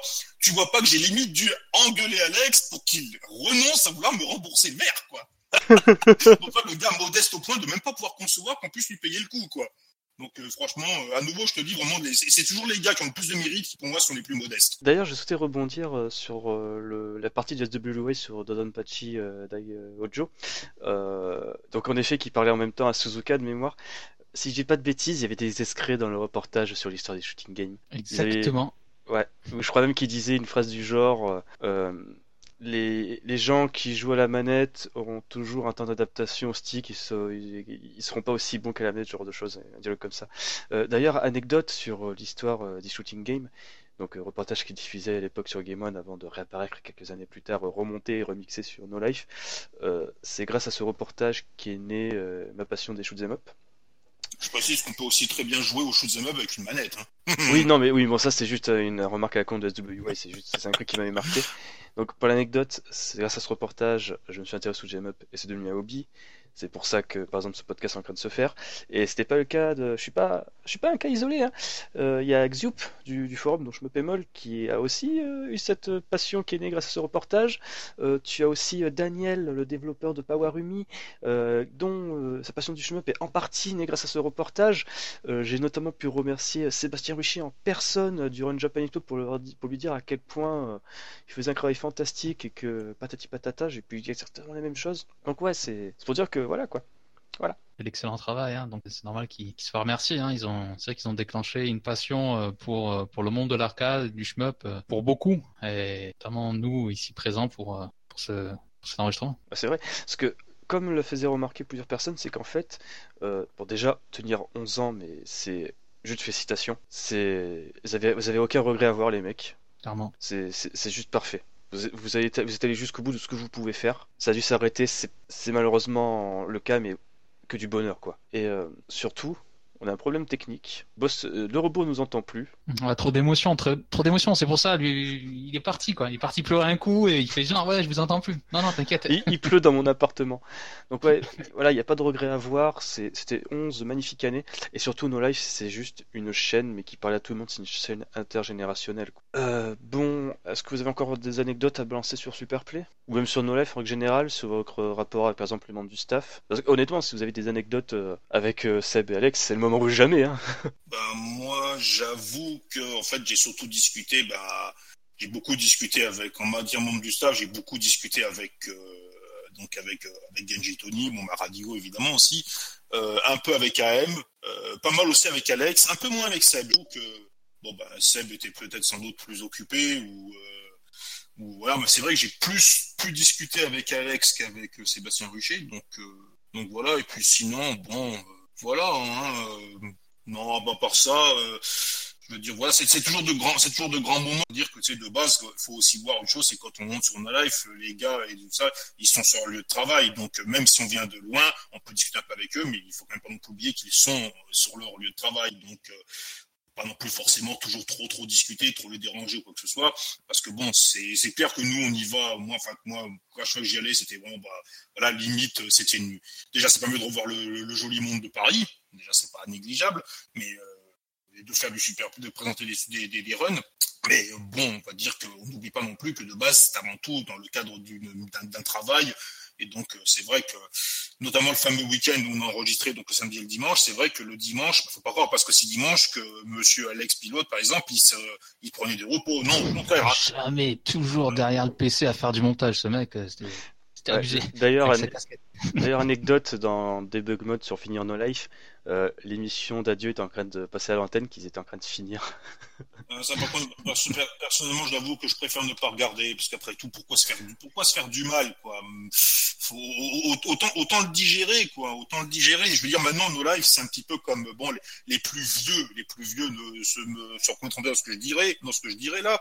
Mais on va dire que bon, bah certes, nos lives c'est fini, mais bon, bah voilà, maintenant, lives, on s'en souvient, tout comme on se souvient, bah, de, par exemple, de, de je sais pas moi, de, de Télévisateur 2, de, de Micro De la 5, de Maximum pour ceux qui ont connu cette radio, enfin des choses comme ça, quoi. Et ça, bon, bah, je veux dire, certes, c'est vrai que quand ça se finit, c'est triste, mais bon, bah, moi, je dis de façon, ce qui serait encore plus triste pour moi, ce serait que je devienne amnésique. Parce que si je perds la mémoire, là, c'est 80% de ma, de, de, ma, de ma personnalité que je perds avec, quoi.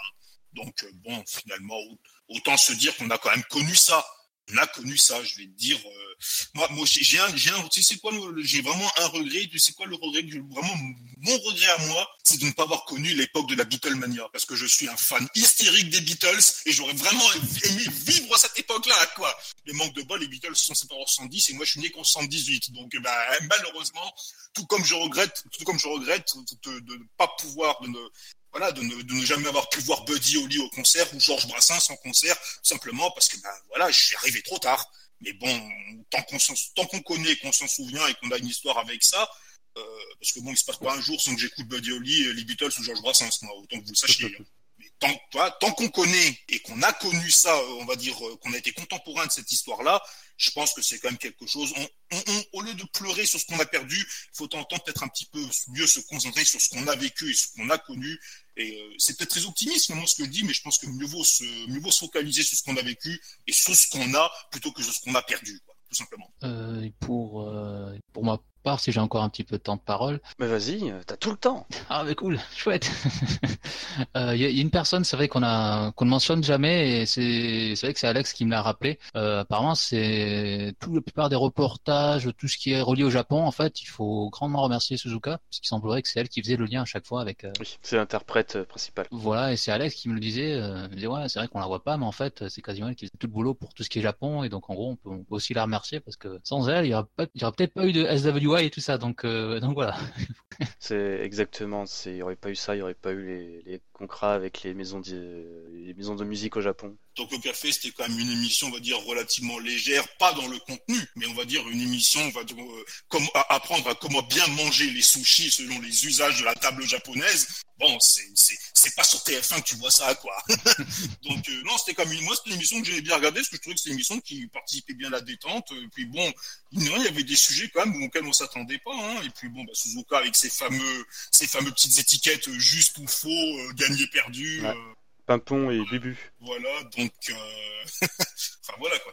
Donc pour revenir donc sur le côté Super Ultimate, dernière anecdote quand même, bah, je salue Genshi Tony, hein, euh, le dernier euh, présentateur euh, Super Ultimate en date. Et c'est vrai que ça m'a fait étrange parce qu'en fait quand j'avais envoyé mon mail pour pour proposer des runs, vu qu'il n'était pas encore passé à l'antenne, il me semble, du coup moi je m'attendais à Radigo, parce qu'il me semble que Am était parti ou je m'en peux plus, je crois qu'il y avait Radigo qui était revenu, enfin je m'en peux plus exactement. Mais je sais que je m'attendais pas du tout à Genshi Tony et puis il me répond super rapidement il me fait ouais voilà, euh, je suis Genshi Tony, c'est moi le nouveau présentateur No Life, euh, ouais j'accepte et j'étais là, je fais mais c'est quoi cette embrouille? Je sentais l'arnaque, je quoi ce truc?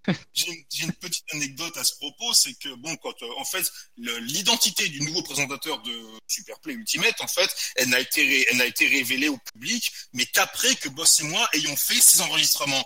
Mais techniquement, on savait qui c'était le nouveau, présentateur, donc Genshi Tony, hein. On savait qui c'était, et en fait, on ne disait rien. Et à l'époque, je veux que sur les forums, euh, ben, sur les forums de No Life, il y avait pas mal de gens qui spéculaient sur quel était le nouveau présentateur de Superplay, tout ça. Et j'ai quand même vu deux types qui se sont dit, ouais, on pense que c'est peut-être Yas qui va prendre la succession parce qu'il parle bien.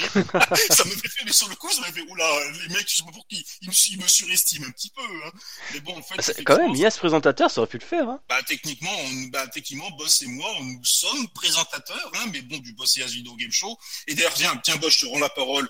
On n'avait pas fait un petit quelque chose, justement, sur No Life avec le Boss Justement, et c'est vrai que c'était euh, durant notre phase de super play d'enregistrement, on avait tellement du temps qu'à la fin, euh, on avait anticipé notre coup, donc du coup, on avait développé une certaine méthodologie pour faire nos enregistrements, et on avait prévu le coup, c'était pour l'émission à gagner. Euh, j'avais dit à Yas, putain, on va faire cette émission. Vu que c'était un extra, on s'en foutait, c'était pas notre run, mais attention, le jeu était excellent, et du coup, c'était un, un, un run tellement ouf, un jeu tellement ouf qu'on se dit non, on va, va pas faire ce jeu nous. Et on a, on a profité de cette occasion pour pouvoir faire un petit enregistrement. Et à la base, le truc qui est énorme, c'est que moi, j'avais donc un, smartphone. Je lui dis ouais, euh, Tony, tu peux me, tu peux m'enregistrer pour qu'on fasse notre petite, euh, notre petite intro histoire qu'on nous voit en vrai quoi. Carrément, le mec là, il sort la caméra avec laquelle on a enregistré donc l'émission Super Ultimate. Il nous enregistre, il met le casque, il fait c'est parti les gars. Waouh on était en mode professionnel, c'était la classe. Et ensuite, t'as Alex, deux secondes plus tard, il fait donc voilà, euh, j'ai la vidéo, USB. Et vraiment de deux, c'était énorme. Ça, c'était des trucs imprévus et c'était tellement, c'était tellement énorme. Bah, effectivement, ça a été,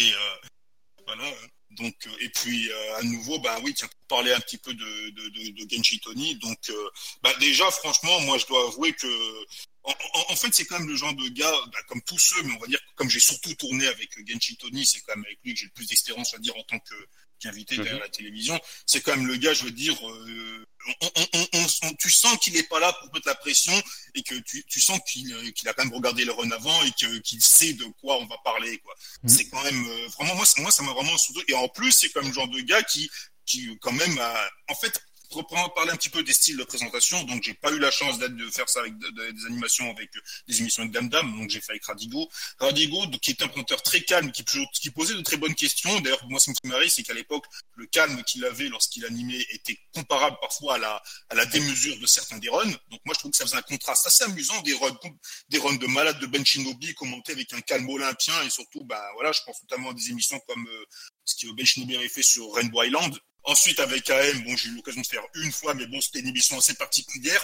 Et ce qui, moi, cette émission de, de Silver Surfer, je l'ai dit, ce, qui, ce que je trouve assez drôle, c'est que AM aussi, il était du genre, mais très calme, très carré, un peu comme quand il joue, hein, parce que rappelez-vous ce qu'il a fait sur Resident Evil 4, par exemple, Oui. le jeu en mode de difficulté maximale, avec une accuracy à 100%, euh, genre, euh, en utilisant que le flingue de base, et en plus le plus C'était la- rapide. la- la- Non, non, non, c'était la mitrailleuse et c'était l'arme la plus faible du jeu et en plus il l'upgradait pas. Voilà. Voilà. Et, majoritairement, tu vois, il faisait ça, comme le dit l'expression, à la bite et au couteau. Et généralement, effectivement, il faisait ça au couteau. quoi. C'est un truc de malade ce run. un, un truc, un truc de dingue, mais vraiment complètement, complètement, complètement de, vraiment truc de malade. Et c'est vrai qu'à même les émissions présentées, il est aussi très carré, très là. Mais on va dire que j'ai été le premier dans Super Ultimate à lui faire décrocher un son petit parce que dire, ouais, hein, mais pourquoi t'as fait ça? T'aimes ça, les jeux de merde, hein? En fait, l'émission Silver Surfer, c'était vraiment une émission très particulière en ce sens qu'elle avait aucune logique, quoi. On avait, et, et ça, moi, ça m'a vraiment, vraiment bien fait plaisir parce que ça montrait qu'un un joueur pouvait être, un être très concentré et aussi parfois se lâcher un petit peu. Donc ça, et après, bon, il y a eu Genshi Tony, et là, avec Tony, bon, bah, c'était festival, surtout comme tu avais dit un petit peu avant, euh, Bruno, on enregistrait souvent des bandes annonces complètement farfelues qui nous mettaient bien dans le bien dans le bain et euh, et puis voilà, en fait, on, se sentait vraiment à l'aise sur le plateau. C'est genre, on n'a même pas conscience d'être filmé, je veux dire, en discutant entre potes. En Bah, fait, le- vraiment en discutant entre potes. Le, le truc qui était énorme, c'est là, c'est vraiment le, le backstage, hein, le truc ultime. hein. Il fallait vraiment être sur le plateau. Avec euh, Genshi Tony, ce qui était énorme, c'est que le gars était très carré. Il savait que voilà, les émissions les diffusaient toutes les deux semaines. Bon, pour la magie du truc, nous on enregistrait tout d'un coup, donc forcément on s'en moquait. Mais lui, il a, il calculait le truc. Et en fait, il préparait un t-shirt différent pour chaque émission. Et il avait une feuille euh, avec des caractéristiques qu'il a, qu'il a pu noter sur notre run pour chaque euh, émission aussi. Et ça, c'est vrai que c'était, c'était assez énorme de sa part. D'ailleurs, Fish, moment instant émotion qu'on a pu voir dans une corbeille dans un récent tweet qu'il a fait. Il aurait dû les garder. Il, il, vas-y, il, aurait- il les aurait, il les aurait laissés, tu vois, traîner dans un dossier pendant, je sais pas, 4 ou 5 ans. Et ensuite, il se avec ça. À côté d'une mine. Par passion. D'ailleurs- je profite du podcast pour renouveler mon invitation. Euh, Genshi Tony, je sais que Genshi Tony est un joueur expert à Super Mario Kart. Euh, voilà, si tu as envie un jour de faire un petit truc avec Boss et moi, euh, on, on, te, on te reçoit sans problème. Voilà, l'inv- l'invitation est lancée. Vous avez encore des anecdotes sur No Life et Superplay, que ce soit titre personnel Euh, moi, justement, comme il y a eu une coupure, je sais plus où est-ce qu'on en était, donc je, je, je reviens, je, je, je, reviens dans la bataille, on va dire. Euh, donc, effectivement, si tu peux juste me rappeler où est-ce que vous en étiez, parce que Ah, On en était à ça parler des anecdotes de tournage de Superplay, tout simplement. Euh, alors des anecdotes, moi j'en ai pas forcément euh, des masses, des masses. Euh, effectivement, pour en revenir au présentateur, donc moi j'ai jamais eu l'occasion de, de, de présenter avec euh, Radigo, Euh, donc là-dessus je saurais pas vraiment même Donc de, présenter Cradigo de et dire s'il y en a Woodham en ouais, termes c'est ça Euh, moi j'ai uniquement fait des, des, des, des runs, en fait c'est avec Adrien et euh, Genshi Tony tout simplement. Ok. Euh, et euh, pour en revenir par, par exemple par rapport à M, c'est que effectivement, euh, en fait, on faisait jamais un enregistrement euh, en direct. En fait, il y avait toujours une espèce d'enregistrement à froid où en fait on était devant un PC et en fait on faisait déjà le, le commentaire parce que je pense que lui, comme il était pris dans pas mal de choses, il n'avait pas forcément le temps de préparer et donc en fait il euh, mémorisait, je pense déjà en direct, ce qui était déjà très fort. Euh, même s'il connaissait un petit peu certains jeux que j'avais proposés effectivement à l'époque, donc, effectivement, il mémorisait euh, tout en direct. Et ensuite, on faisait effectivement, euh, faisait ensuite le, le- le véritable enregistrement. Euh, mais c'est vrai qu'ensuite, c'était quelqu'un de. Mais je pense que c'était son état d'esprit. Euh, maintenant, je pense que c'était un peu plus détendu. C'était quelqu'un de très carré. Je dirais pas qu'il était froid, euh, mais il était très carré et effectivement, euh, il avait gardé en fait, le, je pense, style de présentation de, de, de, de Radigo, puisque comme je vous le disais tout à l'heure, on, on avait, un peu, on avait un peu parlé, un peu parlé de tout ça, de Superplay, de, Game Center et compagnie. Et effectivement, pour lui, il estimait qu'il devait être en retrait et que finalement, c'était le joueur qu'il fallait laisser parler. Euh, le problème qu'il c'est que moi, déjà à l'époque où euh, le premier Superplay que j'ai fait, c'était Vampire Kiss, c'est que je ne cessais de parler. Au point que les gens disaient, euh, dans, dans, dans forum, ce qui m'a toujours fait rigoler, c'est que c'est voilà, ça c'est une anecdote, euh, voilà, rigolote, euh, que euh, à quel moment tu respires? Bah, je sais pas. Quand tu quand tu kiffes ton jeu, enfin ton jeu de l'amour ou que, sais-je, que tu as envie de partager ta passion autour de tout ça, tu as toujours des choses à dire. Et, effectivement, par rapport à Yacine qui disait que effectivement des fois il avait un peu décompensé Adrien, bah, j'avais déjà cette proportion déjà à l'époque à à la fois à faire jeu. De toute façon, par défaut, tu vas faire un commentaire qui est technique, mais des fois à déborder un peu sur sur, sur des conneries ou des choses comme ça. Et je me souviens qu'effectivement, une fois, euh, Alex, on faisait une bande-annonce, euh, je crois que c'était celle de Gédarius, et euh, il me disait, ah, je trouve que ça fonctionne bien, Dédé et compagnie, parce qu'effectivement, comme euh, d'un côté, moi, je, des- par moment, j'avais un petit côté foufou qui ressortait, et t'avais AM qui avait le côté euh, très euh, très carré, quoi, euh, très sobre, très carré, et moi, peut-être une, une personnalité un peu plus exubérante. Je me souviens qu'il avait, il avait sorti ce truc-là comme ça, en se disant, euh, c'est marrant, ça, ça fonctionne bien entre vous deux et compagnie, c'est par rapport à cette euh, discordance qu'il y avait entre les Mhm. deux types de personnalités. Et, euh, et ça, ça ressortait un petit peu avec euh, avec KM. Et, euh, et quand c'est quand j'ai commencé à faire les tournages avec Genshi Tony, euh, d'ailleurs, je tiens à, à remercier Yacine parce que c'est un petit peu par son entrejeu en fait que que, Genshi Tony en plutôt m'a contacté. Parce qu'effectivement à une époque j'ai euh, c'est vrai que comme, comme, comme Adrien avait refusé pas mal de renouveau, ça m'avait un peu, ça m'avait pas mal démotivé. Et euh, quand Anthony m'a contacté et compagnie, j'ai commencé à faire les enregistrements avec lui. Alors étonnamment, je l'avais déjà croisé à l'époque. Effectivement, il y avait eu ce fameux week-end où tu avais euh, donc euh, Boss et Yacine qui étaient montés pour faire une série d'enregistrements. Tu sais, je l'avais juste croisé. Et quand j'ai commencé à faire les, les enregistrements avec lui, donc moi j'avais un côté exubérant, mais lui aussi il avait un côté complètement exubérant. Et ce qui fait que ça a toujours été super fun en fait. De...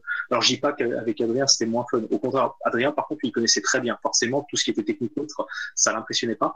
Et, euh, et avec Anthony, euh, il prenait le relais. Donc effectivement, il y avait toute une préparation en amont. Donc il s'avère que beaucoup de jeux en fait que je lui ai proposé, c'était déjà des choses que j'avais parfois présentées dans des TDYVGS, donc de Boss AIS Video Game Show 3615 la pub, euh, et, euh, et parfois des choses sur lesquelles on avait, il y avait des supports audio ou des fois des supports écrits parce que 3615 de la pub, j'ai fait sur mon blog Beyond the Galaxy, encore de la pub, et, donc en fait systématiquement je lui fournissais des supports, donc ça pouvait être des supports audio, vidéo commentés, des fois je renvoyais sur des sites, sur des pages de schmuplation.com. 3615 la pub soutenait Blacko, qui est son magnifique site schmuplation.com, bref. Euh, et, euh, et donc, en fait, finalement, il avait c'était pas qu'il en avait besoin parce que c'est en fait moi ça me rassurait en fait moi j'ai toujours fait en sorte quand je préparais mes émissions d'avoir un support derrière support écrit quelque chose de bref qui permette justement d'avoir de la matière euh, pour euh, bah, pour tenir une émission parce que moi ça a toujours été ma grande peur c'est qu'il y ait des blancs en fait euh, on m'a dit oui t'inquiète au montage et compagnie on s'arrange moi j'ai jamais pu j'ai moi dans ma tête j'ai fait non il n'y a pas de temps donc voilà, c'est pour ça que je respire jamais. Euh, je suis en apnée durant toutes les émissions. On le sent aussi là que tu en apnée. Hein. ouais, et euh, donc effectivement, ça, ça, ça a bien fonctionné parce qu'on avait tous les deux un petit côté exubérant et effectivement, il allait toujours dans le sens de ma connerie, si je peux dire ça comme ça. Et, euh, et d'un autre côté aussi, il sentait que derrière, je, je pense, je n'ai jamais posé la question, mais que je ne laissais pas en, en, comment dire, dans le, tu sais, dans le, de toute façon, par défaut, il devait préparer l'émission, et des fois, il revenait très souvent vers moi pour avoir des points de détail, ou pour même que je fasse cet textes d'intro ou autre, euh, parce que je pense aussi que ça devait être très impressionnant pour lui de présenter des trucs qui étaient, qui est le fait que pas uniquement moi, parce que je pense que toi, ça a dû le faire aussi, et Yacine et même d'autres, euh, des potes, tu vois, Shadow Gallery qui a fait euh, Golden Axe, on, a toujours fait en sorte de le soutenir, et je pense que ça, ça l'a aidé à justement être un peu plus libre au niveau de ses commentaires. Et justement, le fait qu'il était peut-être aussi un peu exubérant, qu'il allait dans le sens de notre exubérance à tous, euh, c'était quelqu'un par, par rapport à Adrien, qui, des fois, moi, je me souviens, justement, dernièrement, j'ai revisionné le run de Vampire Kids, et fois, je voyais qu'il voulait en placer une, et je t'ai tellement lancé comme une, comme une mitrailleuse, on va dire, qu'il n'arrivait pas à en placer. Je le comprends parfaitement. C'est vraiment cool. Je le comprends parfaitement. Et bah non, mais attends, je suis en train d'expliquer il faut quand même que je prive. J'ai, là, pendant 20 minutes, j'ai, galéré pour me reconnecter, j'ai envie de parler, de merde. Et, euh... et, euh... et, euh... et, et, euh... j'en ai perdu le fil. Euh, mais euh, je pense que, tu vois, Anthony, euh, justement, il avait un côté peut-être un peu plus, euh, il rentrait un peu plus dedans. Lui, par contre, il n'hésitait pas à couper la parole ni quoi que ce soit, mais il le faisait toujours façon rigolarde. Et, euh, et donc, ce qui faisait qu'on avait, on avait des émissions qui étaient super fun. Et, c'est vrai qu'en regardant le dernier, euh, bon, c'est très narcissique, en regardant mon rod, je remercie encore Yacine, merci à toi Yacine, euh, de m'avoir prévenu pour le, pour le regarder.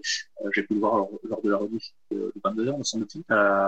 C'est que on, ressent tout, tout ce fun-là qu'on a eu à présenter ces émissions-là. Vraiment, Gradius Gaiden, moi, je l'ai ressenti après tout, c'est pas pour me, pour me pignoler la, la, bite, hein, on passerait le terme, ou la saucisse, qu'importe. C'est que vraiment que ce soit lui ou moi, tu vois, qu'on qu est en train, qu'on est en train de kiffer en fait ce qu'on est en train de faire. Et euh, c'est vrai qu'avec lui, c'était encore décuplé parce que justement, comme je te dis, il avait lui aussi, je pense qu'il aimait ce côté un peu des, runs qui sont commentés de façon technique sérieuse, mais il y a toujours un petit, un petit côté amusant, drôle où on, fait ça, voilà, on sent qu'on fait ça vraiment parce que ça nous, ça, ça, nous amuse. On n'est pas dans un côté technique froid et tout ça, et c'est comme ça. Il y a, il y a joueur japonais, il y a Petal Score ou autre. Non, on était vraiment, on, on délirait totalement lorsqu'on faisait des émissions.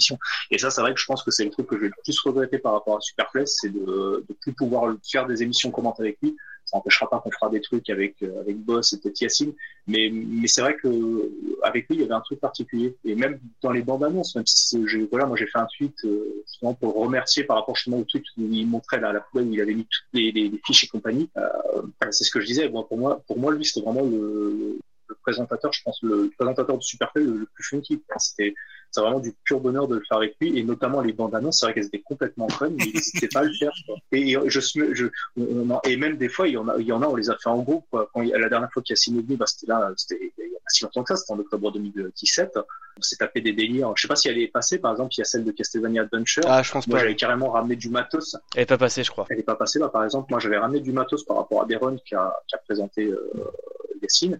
Et donc, il y avait Castlevania Adventure. Et donc, moi, j'ai pris une Game Boy avec, alors, c'était pas Castlevania Adventure, c'était une compilation que l'on faisait à l'époque. C'était avec Castlevania, Nemesis, F1 Grand Prix. Voilà, exactement. Et, euh, et euh, je, moi, j'ai une idée à la con. Euh, c'est, bah, tu vois, en fait, j'ai dit, Yacine, en fait, on va, on, je soumets l'idée, en fait, à Anthony et lui, tout qui rebondit. Et donc, il, voilà, il, il, aimait bien ce genre de choses-là où je passe la Game Boy à Yacine et je fais, en fait, il faudrait que ce soit comme dans une cour de récré. Il fait, ah ouais, ouais, ouais, on va faire ça et, et compagnie. Et c'était tellement naturel la façon dont ça a été fait. Donc en plus de ça, Yacine était vraiment en train de jouer, il voulait reprendre la, la, la, Game Boy de maman. Il y a des trucs, vraiment ma Game Boy est en train de gaspiller les pilotes. Et euh, on a fait un délire, tu vois, où c'était euh, t'as Yacine qui jouait comme un gamin, et t'as Anthony qui arrive comme des gamins à l'époque dans la cour de récré, il dit putain c'est trop bien le jeu auquel tu joues et compagnie. Et t'as Yacine qui fait putain j'ai perdu une vue et une merde. Et, et voilà, c'était des trucs complètement con stupides, mais il allait toujours dans, dans, dans le sens de cette c'est pas de la stupidité, c'était des gamineries en fait, mais ça me faisait marrer. Ensuite, je sais mémorable, c'était celle de coup de jour parodius. Ah, c'est celle était inoubliable. Oui, et pareil, ça, c'est, ça par exemple, c'est une C'était une idée d'Anthony, oui.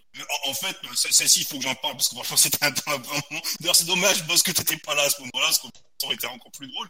En fait, ben, l'idée, c'était en fait, bon, ce jour-là, j'avais présenté ça, il y avait pas mal de monde sur le plateau, il y avait pas d'autres joueurs et du monde qui du tourner, et parmi ce monde-là, il y avait pas mal de joueurs qui avaient déjà fait des super plays. Alors, Anthony, il a eu l'idée, genre, bah, écoute, ce que je vais faire, c'est qu'on va tous faire passer dans la bande-annonce, et je vais tous vous jeter, sauf, euh, bah, sauf moi, parce que c'était moi l'auteur du run. Donc, on a eu Banana Master qui s'est fait jeter et qui a commencé à pleurer. Ensuite, il y a eu FF6 Man. Après, il y a eu, je crois, il y a eu, il y a eu toi, Bruno. Il y a Radigo, eu, ouais. Il y avait eu Radigo, il y avait eu, euh, Moi, je crois que c'était. José. Non, non, José. Ah oui, il y a José aussi, oui. Voilà, et ensuite, à la fin, moi, je suis arrivé comme un con, et ah non, non, toi, je te garde. Voilà. Et en fait, cette, bande, cette bande originale, là, on, on, en plus, je crois qu'on a dû la recommencer deux fois, parce que la première fois, j'étais hors, hors caméra, mais j'étais tellement explosé de rire, que finalement, bon, non, ça l'aurait pas fait, donc on a dû la recommencer une fois, et anecdote pour m'empêcher d'éclater de rire en faisant cette, balance-là, je, me suis mordu l'intérieur des joues, limite jusqu'au sang pour me retenir tellement j'allais exploser de rire. Pour rebondir, enfin c'est vrai que moi j'ai pas de rapport à la chaîne, euh, donc effectivement, euh, je pense comme Bonson, bon, c'était à une époque où je circulais encore sur chemin.com, donc effectivement, bah, t'avais Radigo, je pense qu'il était pas mal en contact avec euh, Alex et Sébastien Ruchet et euh, je pense une partie de la bande qui a formé Life. Et euh, effectivement, ils avaient dit il va se passer un, un, quelque chose tel jour, les compagnies. Euh, et effectivement, moi j'ai eu la, fameuse soirée de lancement, me semble-t-il, c'était avec un espèce de décompte en hexadécimal, si je me souviens exact. Euh, voilà. Et euh, effectivement, mon premier rapport que j'ai eu à No Life, c'est que ça a été un peu une, une déception. Je tiens quand même à le, à le dire. Euh, parce qu'effectivement j'en ai attendu beaucoup de choses euh, parce que pour moi effectivement me, me Life en fait en soi finalement c'est un petit peu euh, tout ce que maintenant enfin maintenant c'est vrai que c'est devenu une espèce de, de terme un peu fourre-tout c'est un peu la représentation des, des univers enfin de l'imaginaire un peu geek ça peut être le, le, jeu vidéo, ça peut être le manga, ça peut être les films un peu typés action des années 80, euh, le jeu vidéo euh, généraliste, mais aussi vraiment le jeu vidéo niche, donc tout ce qui était euh, à l'époque Mhm. rétro gaming, arcade et les pratiques alternatives du jeu vidéo, donc euh, speedrun, superplay ou ce que tu veux. Et, euh, et finalement, euh, c'est vrai qu'à l'époque, il fallait être, il fallait être abonné, euh, il fallait avoir une box free finalement euh, pour pouvoir avoir accès euh, à la chaîne. Donc à l'époque, je, je vivais encore chez mes parents. Enfin, je crois que c'est les six derniers mois où j'ai vécu chez mes parents et ensuite j'ai déménagé, voilà. Euh, et euh, à l'époque, c'était tout un bordel parce que tu devais brancher ta télé. En plus de ça, c'était déjà une catholique à l'époque. Enfin, c'était encore les, la période des, des catholiques. On était sur la période de transition, bref. Et, euh, et finalement, donc, je devais brancher la télé à la box. Enfin, tout un fatras. Et finalement, à chaque fois que je tombais sur la chaîne, alors je sais qu'effectivement, à la base, No Life, c'est une chaîne musicale. Et ils m'ont toujours dit, effectivement, Sébastien Ruchet, euh, je crois que dans les derniers messages qu'il a postés sur le forum, il a expliqué le pourquoi du comment parce qu'il en avait un peu marre de la caricature Mhm. qui était faite de No Life, notamment par rapport à la surreprésentation de la J-pop. Euh, mais il n'empêche la toute première année, et encore moi j'ai dû regarder trois quatre semaines parce que moi ce qui m'avait beaucoup intéressé c'était vraiment bah, Superplay. Euh, ensuite peut-être un peu le traitement de l'actu, notamment par les 100, les 100%. Mais euh, c'est vrai que généralement tu vois les quelques rares fois où j'installais tout le bordel, je prenais la, la, la, de ma chambre pour la mettre dans une pièce euh, du pavillon de mes parents, et bref, enfin c'était galère. Malheureusement très souvent je tombais sur de la de la J-pop. J'ai jamais spécialement adhéré à ce courant musical là, ça m'a jamais vraiment parlé. Euh, et euh, il y avait aussi le fait que euh, alors j'aimais bien Marcus aussi parce que j'ai pu le, le découvrir comme ça. Euh, c'est un personnage que j'ai un peu découvert et effectivement c'était c'était plutôt rigolo de voir. Bon même si par la suite je me suis un petit peu lassé, hein. Il y a l'aspect découverte. Ensuite au bout d'un moment ça ça devient redondant. Et voilà bon ensuite tu passes à autre chose. Hein. C'est qui fait de la merde ou autre. C'est pas c'est pas le délire. C'est au bout d'un moment tu passes un truc et voilà tu passes à autre chose simplement. Mais je tombais très souvent sur de la J-pop et il y avait aussi toutes ces émissions là qui faisaient. Euh, il y avait les nerds à l'époque me semble-t-il. T'avais une, euh, je sais pas, il y a quelqu'un qui a cassé quelque chose, j'ai entendu. Euh, oui, oui, Oui, oui, non, non, c'est, je vous l'explique. Je dans mon salon, j'ai des représentations de vaisseaux en Lego et j'ai une de mes chattes qui vient de m'envoyer mon Rinex de Thunder Force par terre. Merci. Bah, tu vas le reconstruire, mon gars. Euh, et donc, pour, pour, pour dire là-dessus, et donc, tu avais, je crois que tu avais les, la Thunders Company, tu avais aussi, enfin, bref, tu avais toutes ces émissions-là qui avaient un humour un peu ouais, décalé, enfin, qui était finalement, qui a toujours un peu l'humour de la chaîne. Comme je t'ai dit, nous, avec nos beaux de la on faisait pas nous non plus. Euh, mais finalement, c'était pas quelque chose qui me parlait des masses. Et ensuite, finalement, quand ils ont mis en place, je sais plus, c'est à compter de 2009, ils ont mis en place le, c'était la V2 ou la V1 de No Life Online. Euh, ils ont commencé à mettre en place le fameux euh, système d'abonnement. Pouvais être régulier ou sinon tu pouvais payer au mois. À l'époque, c'était 3 euros par mois, si je me souviens bien. Et euh, finalement, tu avais accès à tout le catalogue de Noël. Et donc, tu avais des petites cases qui représentaient chacune des émissions. Et, euh, et finalement, pareil, je, je, je, me suis inscrit sporadiquement là-dessus euh, pour la simple et bonne raison que j'étais toujours à fond dans tout ce qui était uniquement jeux vidéo, donc c'est-à-dire Retro Magic, euh, Hidden Palace, euh, Superplay bien évidemment, et parfois tu avais certaines émissions comme euh, je crois qu'il s'appelait 18 plus qui étaient présentées euh, par 18 plus présenté par Thierry Falcoz et, Falcoz et, Médoc. et, et Médoc, voilà. Euh, ce, genre de choses-là qui m'intéressait le plus. Et par contre, il y a une période où là, j'ai commencé à regarder régulièrement, non pas euh, par le biais de la télé, parce que moi, ça va faire depuis, euh, bah, justement, depuis que je me suis barré de chez mes parents que je regarde plus la télé. Euh, je préfère la radio. Euh, maintenant, on peut regarder beaucoup de choses sur Internet, même euh, de chaînes généralistes, par exemple Arte. Euh, mais tout ça pour dire qu'en fait, moi, je regardais plus la télé depuis des années. J'étais plutôt radio. Et par contre, à compter de 2011, j'ai commencé à me dire, parce que tu sais, à chaque fois, on disait la chaîne va mourir, et tu vois bande-annonce avec Sébastien Ruchet qui disait faut nous soutenir les compagnies. À chaque fois, tu finalement tu remettais du crédit, tu vois, comme dans une comme dans une bande d'arcade, parce que tu dis ouais c'est quand même sympathique et super play, les émissions de jeux vidéo ou autres, euh, et finalement tu remettais peu de crédit. Et en fait, c'est étonnamment, c'est en 2011-2012, il me semble-t-il que la chaîne a été plus stable sur le plan financier, euh, de ce que j'ai cru comprendre à l'époque où je suivais encore un petit peu, et où en fait finalement j'ai fait un abonnement, tu vois, prélèvement mensuel, toujours à 3 euros.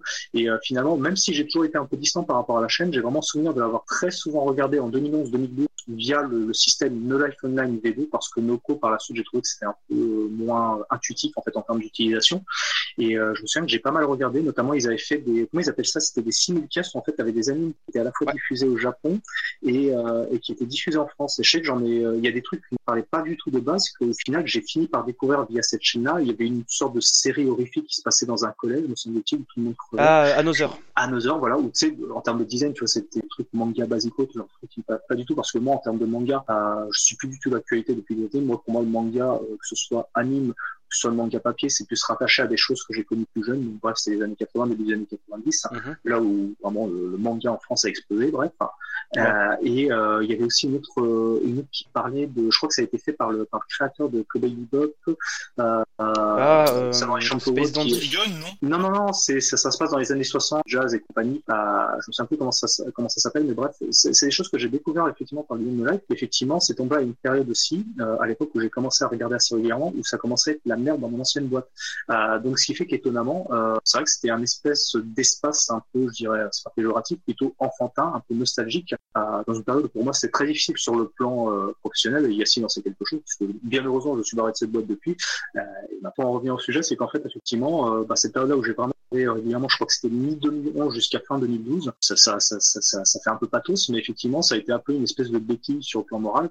Et je le dis, c'est pas péjoratif le terme que j'ai utilisé, c'est même plutôt euh, euh, comment dire de la sympathie. Ça me faisait du bien de regarder ces conneries en fait. Euh, donc je le dis, c'est pas péjoratif, c'est vraiment sympathique euh, la façon dont je le dis. J'ai la même relation avec la chaîne, ce temps que tu parles de côté renfotin, tout ça, quand tu fais une mauvaise passe. Qu'il faut savoir que moi, un petit peu comme toi, j'ai pas eu l'occasion de regarder live très souvent sur le moniteur de télévision. Donc j'ai toujours vécu la chaîne, on va dire, par procuration mmh. via le forum où j'étais excessivement actif, et par la suite euh, No Life Online. Et euh, justement, le forum, c'est, ça a eu une valeur, on va dire, thérapeutique assez folle, parce que c'était une époque de ma vie où, où je vais vraiment le moral euh, dans les chaussettes, quoi. Et me connecter le soir et délirer avec des mecs qu'après je rencontrais en vrai et tout, mais c'était genre un moyen fantastique de décompresser. Donc c'est en partie pour ça que ouais, j'ai eu ma petite larme qui est tombée le, le 8 avril dernier, parce que je me suis dit, putain, et ça justement, va je, je, attends, excuse-moi, Gassine, juste, je, je, je finis justement, et je rebondis sur le fait qu'ensuite, bon, en 2012, finalement, bon, ensuite, je rebondis sur le plan professionnel, c'était mes passés et compagnie, euh, mais finalement, ensuite, je commençais un peu à me lasser, tu vois, de, de, de, de, de la programmation, des émissions, euh, du fait, malheureusement, même Sébastien Rochel a reconnu à un moment donné dans un point de live, il disait que c'est vrai qu'à force de dire aux gens, la chaîne va mourir, s'il vous plaît, abonnez-vous. Il comprenait lui-même qu'au bout d'un moment, ça finissait par lasser les gens aussi. Ouais, c'était lassant parce que honnêtement j'ai une amie aussi qui, qui honnêtement a dit j'ai arrêté de regarder No Life parce que autant j'aime l'émission j'aime les programmes à chaque fois bah, c'est Bah oui, voilà, ça qui est- c'est euh, difficile à dire, mais- il faut le dire, c'est lassant c'est la, la mendicité au d'un moment c'est un petit peu lassant quoi Et, euh, et euh, effectivement, ensuite, j'ai regardé de façon très sporadique, même si par la suite, j'ai recommencé à participer à Superplay, bah, Gradius 2, Galaxy for the Wood. Bon, bref, on en revient à ce qu'on a parlé tout à l'heure avec, euh, avec Kenshi Tony, bref. Euh, mais ensuite, le fait de voir, justement, quand Yacine m'a contacté pour me dire, euh, hey mec, il y a ton Superplay, euh, Gradius Gaiden, tout ça qui va être diffusé. Justement, donc, euh, tu vois, c'est de la connerie. Par exemple, en fait, euh, j'ai une PS4, j'ai une PS3, et, euh, et donc tu peux installer Twitch, c'est très con. Et finalement, j'ai jamais eu de réflexe de regarder les, euh, le live via Twitch. Tu vois. Parce qu'en fait, je renouvelais plus régulièrement mon abonnement parce que je regardais sporadiquement et ça dépendait s'il y avait des super plays qui m'intéressaient ou pas. Et, euh, finalement, je crois que ça devait être tu sais, euh, 10 ou 15 minutes avant que mon super play soit diffusé. Bah, comme toi, je suis retombé sur des trucs que j'avais vus à l'époque, euh, genre des extraits de Nerds, euh, des Oui. extraits de, de, net, euh, de Netflix. Flanders Company. Company. je pense à une moustache et je, je, je- j'ai peur. Euh, et, euh, et je retombe aussi, tu vois, des fois, ce qu'ils faisaient aussi, tu avais des clips en fait de jeux vidéo où, par exemple, on- je, suis tombé sur un clip de, de, de Wendan, tu vois, où je jouais à Wendan simplement et tu voyais euh, Oui. sais, des, des, des clips et de ça. Tu avais une partie de, de, de Pop Music sur un, je sais plus, sur un thème quelconque ultra connu, je sais plus si c'était Ca- Castlevania ou Gradius. Et mine de rien, ça m'a fait drôle quand même de voir ça, euh, de me dire que c'était il y a 11 ans. Euh, ça ça m'a fait un truc. C'est étonnant. Je, je, je suis pas le genre de personne en fait qui va, comme je te le dis, c'est triste, c'est regrettable. Effectivement, il y a des choses qui vont manquer dans le paysage euh, audiovisuel, vidéoludique français. Voilà, néologisme à la con. Euh, mais euh, ça m'a fait quand même un drôle de sentiment. Bon, déjà, ça m'a fait prendre. Je me suis dit putain, j'ai fait un coup de vieux, quoi. C'était il y a 11 ans, donc j'ai fait putain, bordel de merde.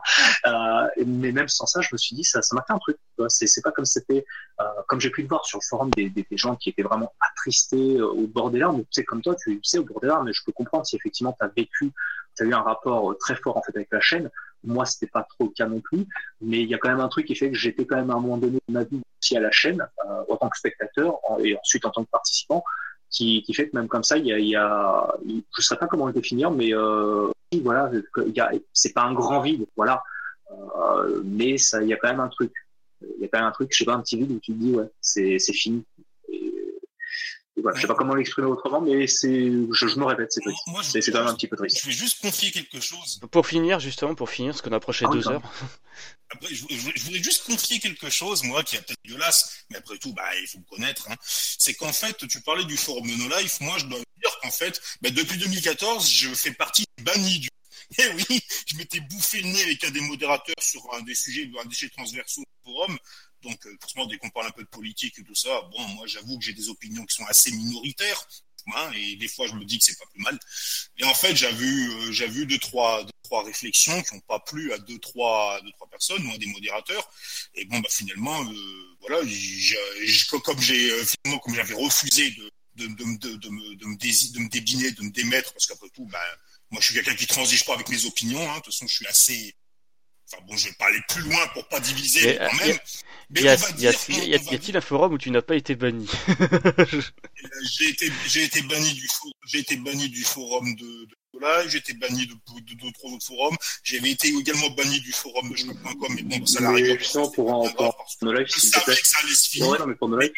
revenir à ça ouais, bah, en fait j'avais voilà en fait j'avais eu une prise de tête avec un des modérateurs un des modérateurs dont je tairai le nom parce que donc attends t'es en train de me dire qu'il y a un banni du forum qui allait à l'antenne. Putain ça c'est fort. Voilà exactement. Et en fait c'est pour ça qu'à Le, chaque le, fois que je passais le me vrai super il est là, tu vois. C'est- quand même un petit peu narquois de ma part. J'ai été banni du forum et pourtant je passe sur l'antenne. Je, je sais pas. Maintenant, avec le, avec le recul, je trouve que c'est finalement assez marrant et dans un sens, je crois que j'ai finalement, c'est ce qu'il fallait que je fasse. J'ai participé comme j'ai pu à l'aventure de No Life et je pense qu'avoir été sur l'antenne, c'est à mon avis quelque chose qui vaut tous les postes qu'on pouvait poster sur le forum de la chaîne pour moi. Enfin, à mon humble avis en tout cas. donc vous avez plus rien à rajouter messieurs parce qu'il est temps de finir ce podcast Merci de nous avoir invités.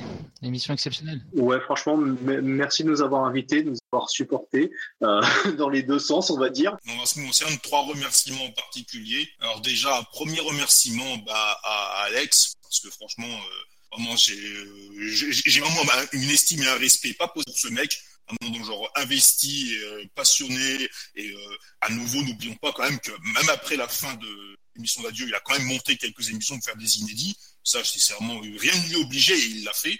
Donc, bah, merci à Alex. Ensuite, également, bah, merci à Ben Shinobi, d'une part, parce que c'est quand même un peu le parrain de Superplay. Et puis, c'est quand même un gars, quand on rentre en contact avec lui, non seulement on se rend compte qu'il est déjà très modeste, mais en plus qu'il refuse jamais la discussion. Donc, vraiment, merci Ben Shinobi. Et euh, évidemment, bah, merci Anthony, car bah, de tous les présentateurs avec qui j'ai pu faire de, donc des émissions sur nos live, c'est avec toi que j'en ai fait le plus. Et effectivement, bah, on se sent tout de suite à l'aise. Et, euh, et, à nouveau, bah voilà, bah, sinon ensuite, bah, tous ces moments, toutes les personnes que j'ai pu rencontrer, que j'aurais pas rencontré sans nos live, bah, je pense notamment bah, à Banana Master, FF6man, euh, du monde comme ça. Donc euh, donc euh, voilà, voilà. Et puis bah, j'espère que j'ai pas été trop relou cette soirée. Bah, bon bah moi je vous remercie déjà d'avoir accepté l'invitation, ce que je pense c'était intéressant justement bah, d'avoir un petit peu vos retours vis-à-vis de No Life et surtout euh, ce qui s'est passé un petit peu du côté de Superplay. C'est quelque chose qu'on ne sait pas spécialement et qui était intéressant aujourd'hui de connaître. Euh, bah, moi aussi, bah, je, remercie l'équipe de No Life. Hein. J'avais l'air mesure de le dire, mais j'ai dit sur le forum, euh, vous avez changé nombre de vies, même sur Twitter, euh, j'ai rencontré des gens créé des amitiés, mais vraiment solides et sincères avec des tonnes de personnes que j'ai encore vues encore très récemment, par exemple la semaine dernière. donc voilà, donc voilà, merci pour tout, Sébastien, Alex, Davy, Julien Pirot, Ben Shinobi. Il y, a, trop de noms à citer, mais merci à tout le monde. Hein. Et, voilà, quoi, il n'y a rien d'autre à dire. Hein. Je, suis, je, suis, au bord des larmes, quasiment. Bah, dernière chose que je voudrais rajouter, No Life a une, post a une postérité, tout le monde sait. Et moi, je dois avouer, j'en ai une aujourd'hui. C'est que, bon, je fais un petit peu ma pub quand même. Mais aujourd'hui, il s'avère que je travaille à la rédaction des bouquins avec, à, dans, dans, la maison d'édition du docteur Lacave. Donc, je bosse avec le docteur Lacave sur le bouquin. Et sans No Life, bah, j'aurais jamais connu le mec, quoi. Donc, euh, voilà, quoi. D'ailleurs, justement, merci Yass, j'ai oublié toute une portion de la fin du podcast, justement, euh, l'après No Life. Euh, donc, je vais d'abord citer les initiatives des fans, en fait. Donc, euh, comme on a dit plus tôt dans l'émission, tu as l'association des téléspectateurs de No Life qui bah, justement s'était formé à l'époque du regressement judiciaire, qui a créé un forum pour justement, on va dire, perdurer l'esprit de l'original. Donc n'hésitez pas à le connecter, je mettrai le lien dans la fiche du podcast. Euh, à côté de cela, tous ceux qui sont inquiets euh, par rapport au patrimoine des émissions de No Life qui risquent d'être perdues, euh, ne vous inquiétez pas, à l'annonce de la fin de la chaîne, il y a des initiatives qui étaient faites au niveau des, fans de faire des backups de Noco en fait, avec le programme Noco Buster. donc ça a été fait, les intégralités des 16 ou des 10 de vidéos stockées sur leur serveur ont été récupérées par les, par les fans. Bah, tout en sachant tout de même, je tiens quand même préciser, ça je vais refaire un peu mon juriste, désolé si ça refroidit un peu les ardeurs, tout en précisant que tant que le, catalogue, en fait, tant que le liquidateur n'aura pas, bref, que ce catalogue n'aura pas été correctement réalisé, dont on ne saura pas, et tant qu'on ne saura pas ce qu'il en adviendra, les backups doivent correspondre à de la copie de sauvegarde, mais nous pourrons en aucun cas être diffusés ou monnayés. Ça, c'est quelque chose à, quelque chose à préciser. Pour l'instant, c'est un usage privé. Ils ont fait dans un usage privé, mais n'empêche que dans les faits, ils, ont, ils sont dans une phase de mise en commun. Bien sûr, mais peut-être à terme, plus tard, les mettre à la disposition du public. Imagine, c'est des personnes qui veulent mettre ça, par exemple, sur des, sur des chaînes YouTube ou n'importe quoi. Mieux vaut éviter, quoi. Mieux vaut éviter tant que, tant que la liquidation n'est pas entièrement accomplie. Alors maintenant, je comprends qu'il y a eu des, qu'il y a eu pas mal de backups qui a été fait, et c'est tout à fait normal. Mais on va dire que bon, ces backups, euh, ça reste de la copie de sauvegarde. Donc, euh, ça doit rester dans un usage. mais justement, très personnel. ce que j'ai dit, les mecs qui étaient frustrés à l'époque de Game One de tout perdre, donc là ils ont dit oh putain on va pas se les faire avoir une seconde fois, ils ont tout sauvegardé. Euh, ensuite justement messieurs, euh, j'ai vu la question qui a été posée plusieurs fois, que ce soit sur Discord ou les forums, euh, le rebours Boss Yas, où pouvons-nous vous retrouver euh, sur le net, vu qu'on ne pourra plus vous voir dans Super Play Ultimate? Bah écoute, euh, pour ma part, euh, bon, je refais de la pub. Moi, j'ai un petit blog que je tiens à jour de temps à autre en fonction du temps que j'ai. Donc euh, là, le dernier texte que j'ai publié, c'est un texte vraiment très très dense et euh, j'étais dessus depuis euh, décembre 2016 même, mais je l'ai enfin suis plutôt content d'avoir fini justement parce que ça m'a un peu pris la tête. Euh, donc ça s'inscrit dans le cadre d'un dossier que j'ai ça s'est fait de façon, tu vois, on en revient toujours à IAS d'une certaine façon. Ce dossier-là, il est né de façon indirecte euh, par le biais d'IAS par rapport à un vieux projet auquel aussi Hubert devait, euh, participer. Euh, donc c'est ce que j'ai appelé la Darius Odyssey, euh, donc qui revient sur la genèse des différents épisodes de Darius. Donc à savoir qu'à ce jour j'ai publié un texte sur Darius premier du monde, Darius 2, Gun Frontier aussi qui participe de façon indirecte à la, série Darius. Et donc là, le dernier texte que j'ai publié revient sur Metal Black euh, et revient sur vraiment la genèse de Metal Black, sur plein d'aspects différents. Euh, donc éventuellement, euh, ça fait un peu mendicité, venez voir le blog ou autre. Euh, mais euh, lisez-le par curiosité parce que je pense que vous pouvez apprendre des choses vraiment intéressantes sur ce jeu-là, des choses que vous ne soupçonniez pas. Et euh, sinon, je pense que peut-être éventuellement on pourra me retrouver avec les deux autres Lascar s'ils me permettent ce terme-là. Donc je cède la parole à, la parole alphabétique. Je vais céder la parole à, à, Boss. Voilà. enfin. Ah au, niveau... au, niveau... de, au niveau de la pub, non, bah ouais, TBY euh, DGS, The Boss Alias Video Game Show, une émission que j'anime donc avec euh, mon ami euh, Yas et avec des invités tels que Laurent Bourg et Gecko sur Silver Surfer. Rien que ça. Oui, avec euh, le copain Crazy. Et, euh, et, aussi au petit passage, je me suis fait chier à faire un site, une nouvelle version d'un site qui s'adapte pour les tablettes et les smartphones. Si jamais euh, vous vous perdez euh, dans les euh, dans toutes les émissions sur YouTube, vous pouvez aller sur le site. Donc voilà. Il y, en a un paquet hein, des émissions. bah sinon, bah voilà. Hein, si, bah, évidemment, sur notre ça, il y a toujours la chaîne la chaîne des Bossias, TBYDGS Boss, sur laquelle bah, Boss et moi mettons nos runs et évidemment les émissions.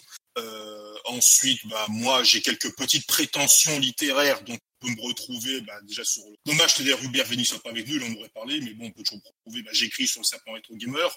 Euh, j'ai, comme je le dis aussi, je participe également aux, aux ouvrages des éditions de l'écureuil noir du docteur Lacave, parce que bon, bah, j'écris aussi un petit peu sur le jeu vidéo. Pas que sur le jeu vidéo, mais je vais pas parler d'autre chose, parce que j'ai pas envie de faire polémique. Et euh, donc, bah, voilà, donc sur le, la chaîne des émissions, évidemment sur certains bouquins, les certains bouquins, l'écureuil noir. Euh, j'ai également eu participé à Games History, enfin voilà. Euh, récemment, d'ailleurs, on a eu droit à une petite interview bien sympatoche sur euh, Schmutzemoul, hein, l'initiative de, quelqu'un, n'est-ce pas? Donc, euh, on te remercie.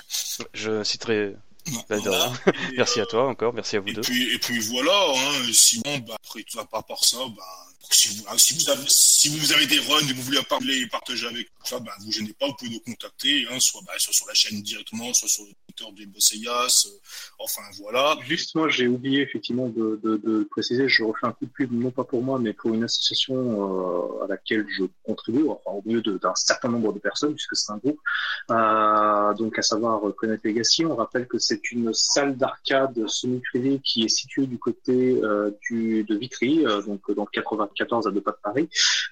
Donc effectivement, dernièrement, il y a un peu moins de sessions parce qu'effectivement, va préparer des sessions et compagnie, ça prend du temps et sans compter le fait que l'association participe aussi à des salons dorénavant, enfin depuis euh, depuis maintenant peut-être deux trois ans. donc juste pour dire que ne vous inquiétez pas, il continuera à y avoir des sessions, peut-être un peu moins, mais il y aura toujours une actualité euh, du côté de Coinop Legacy. Donc, euh, je vais pas m'avancer parce que c'est moi, c'est pas mon poste, je suis uniquement trésorier, mais je pense que prochainement il y aura une session. Je ne sais pas quand, je vais pas le dire à la date ni quoi que ce soit, hein, je suis pas le président, euh, mais euh, voilà. Coinop Legacy est toujours là, Coinop Legacy est toujours vivant et on aura toujours du nouveau matos et de nouvelles cartes à vous proposer. Donc euh, voilà, n'hésitez pas à soutenir l'association. Bon, bah, je pense qu'il est temps vraiment de conclure ce podcast. Bah, Déjà, merci à vous, chers auditeurs. Vous avez tenu euh, quand même 2h05, ce qui est quand même beaucoup. Euh, je vous remercie de tout cœur d'avoir tenu jusqu'au bout. Euh, donc ensuite, bah, merci No Life, merci au staff.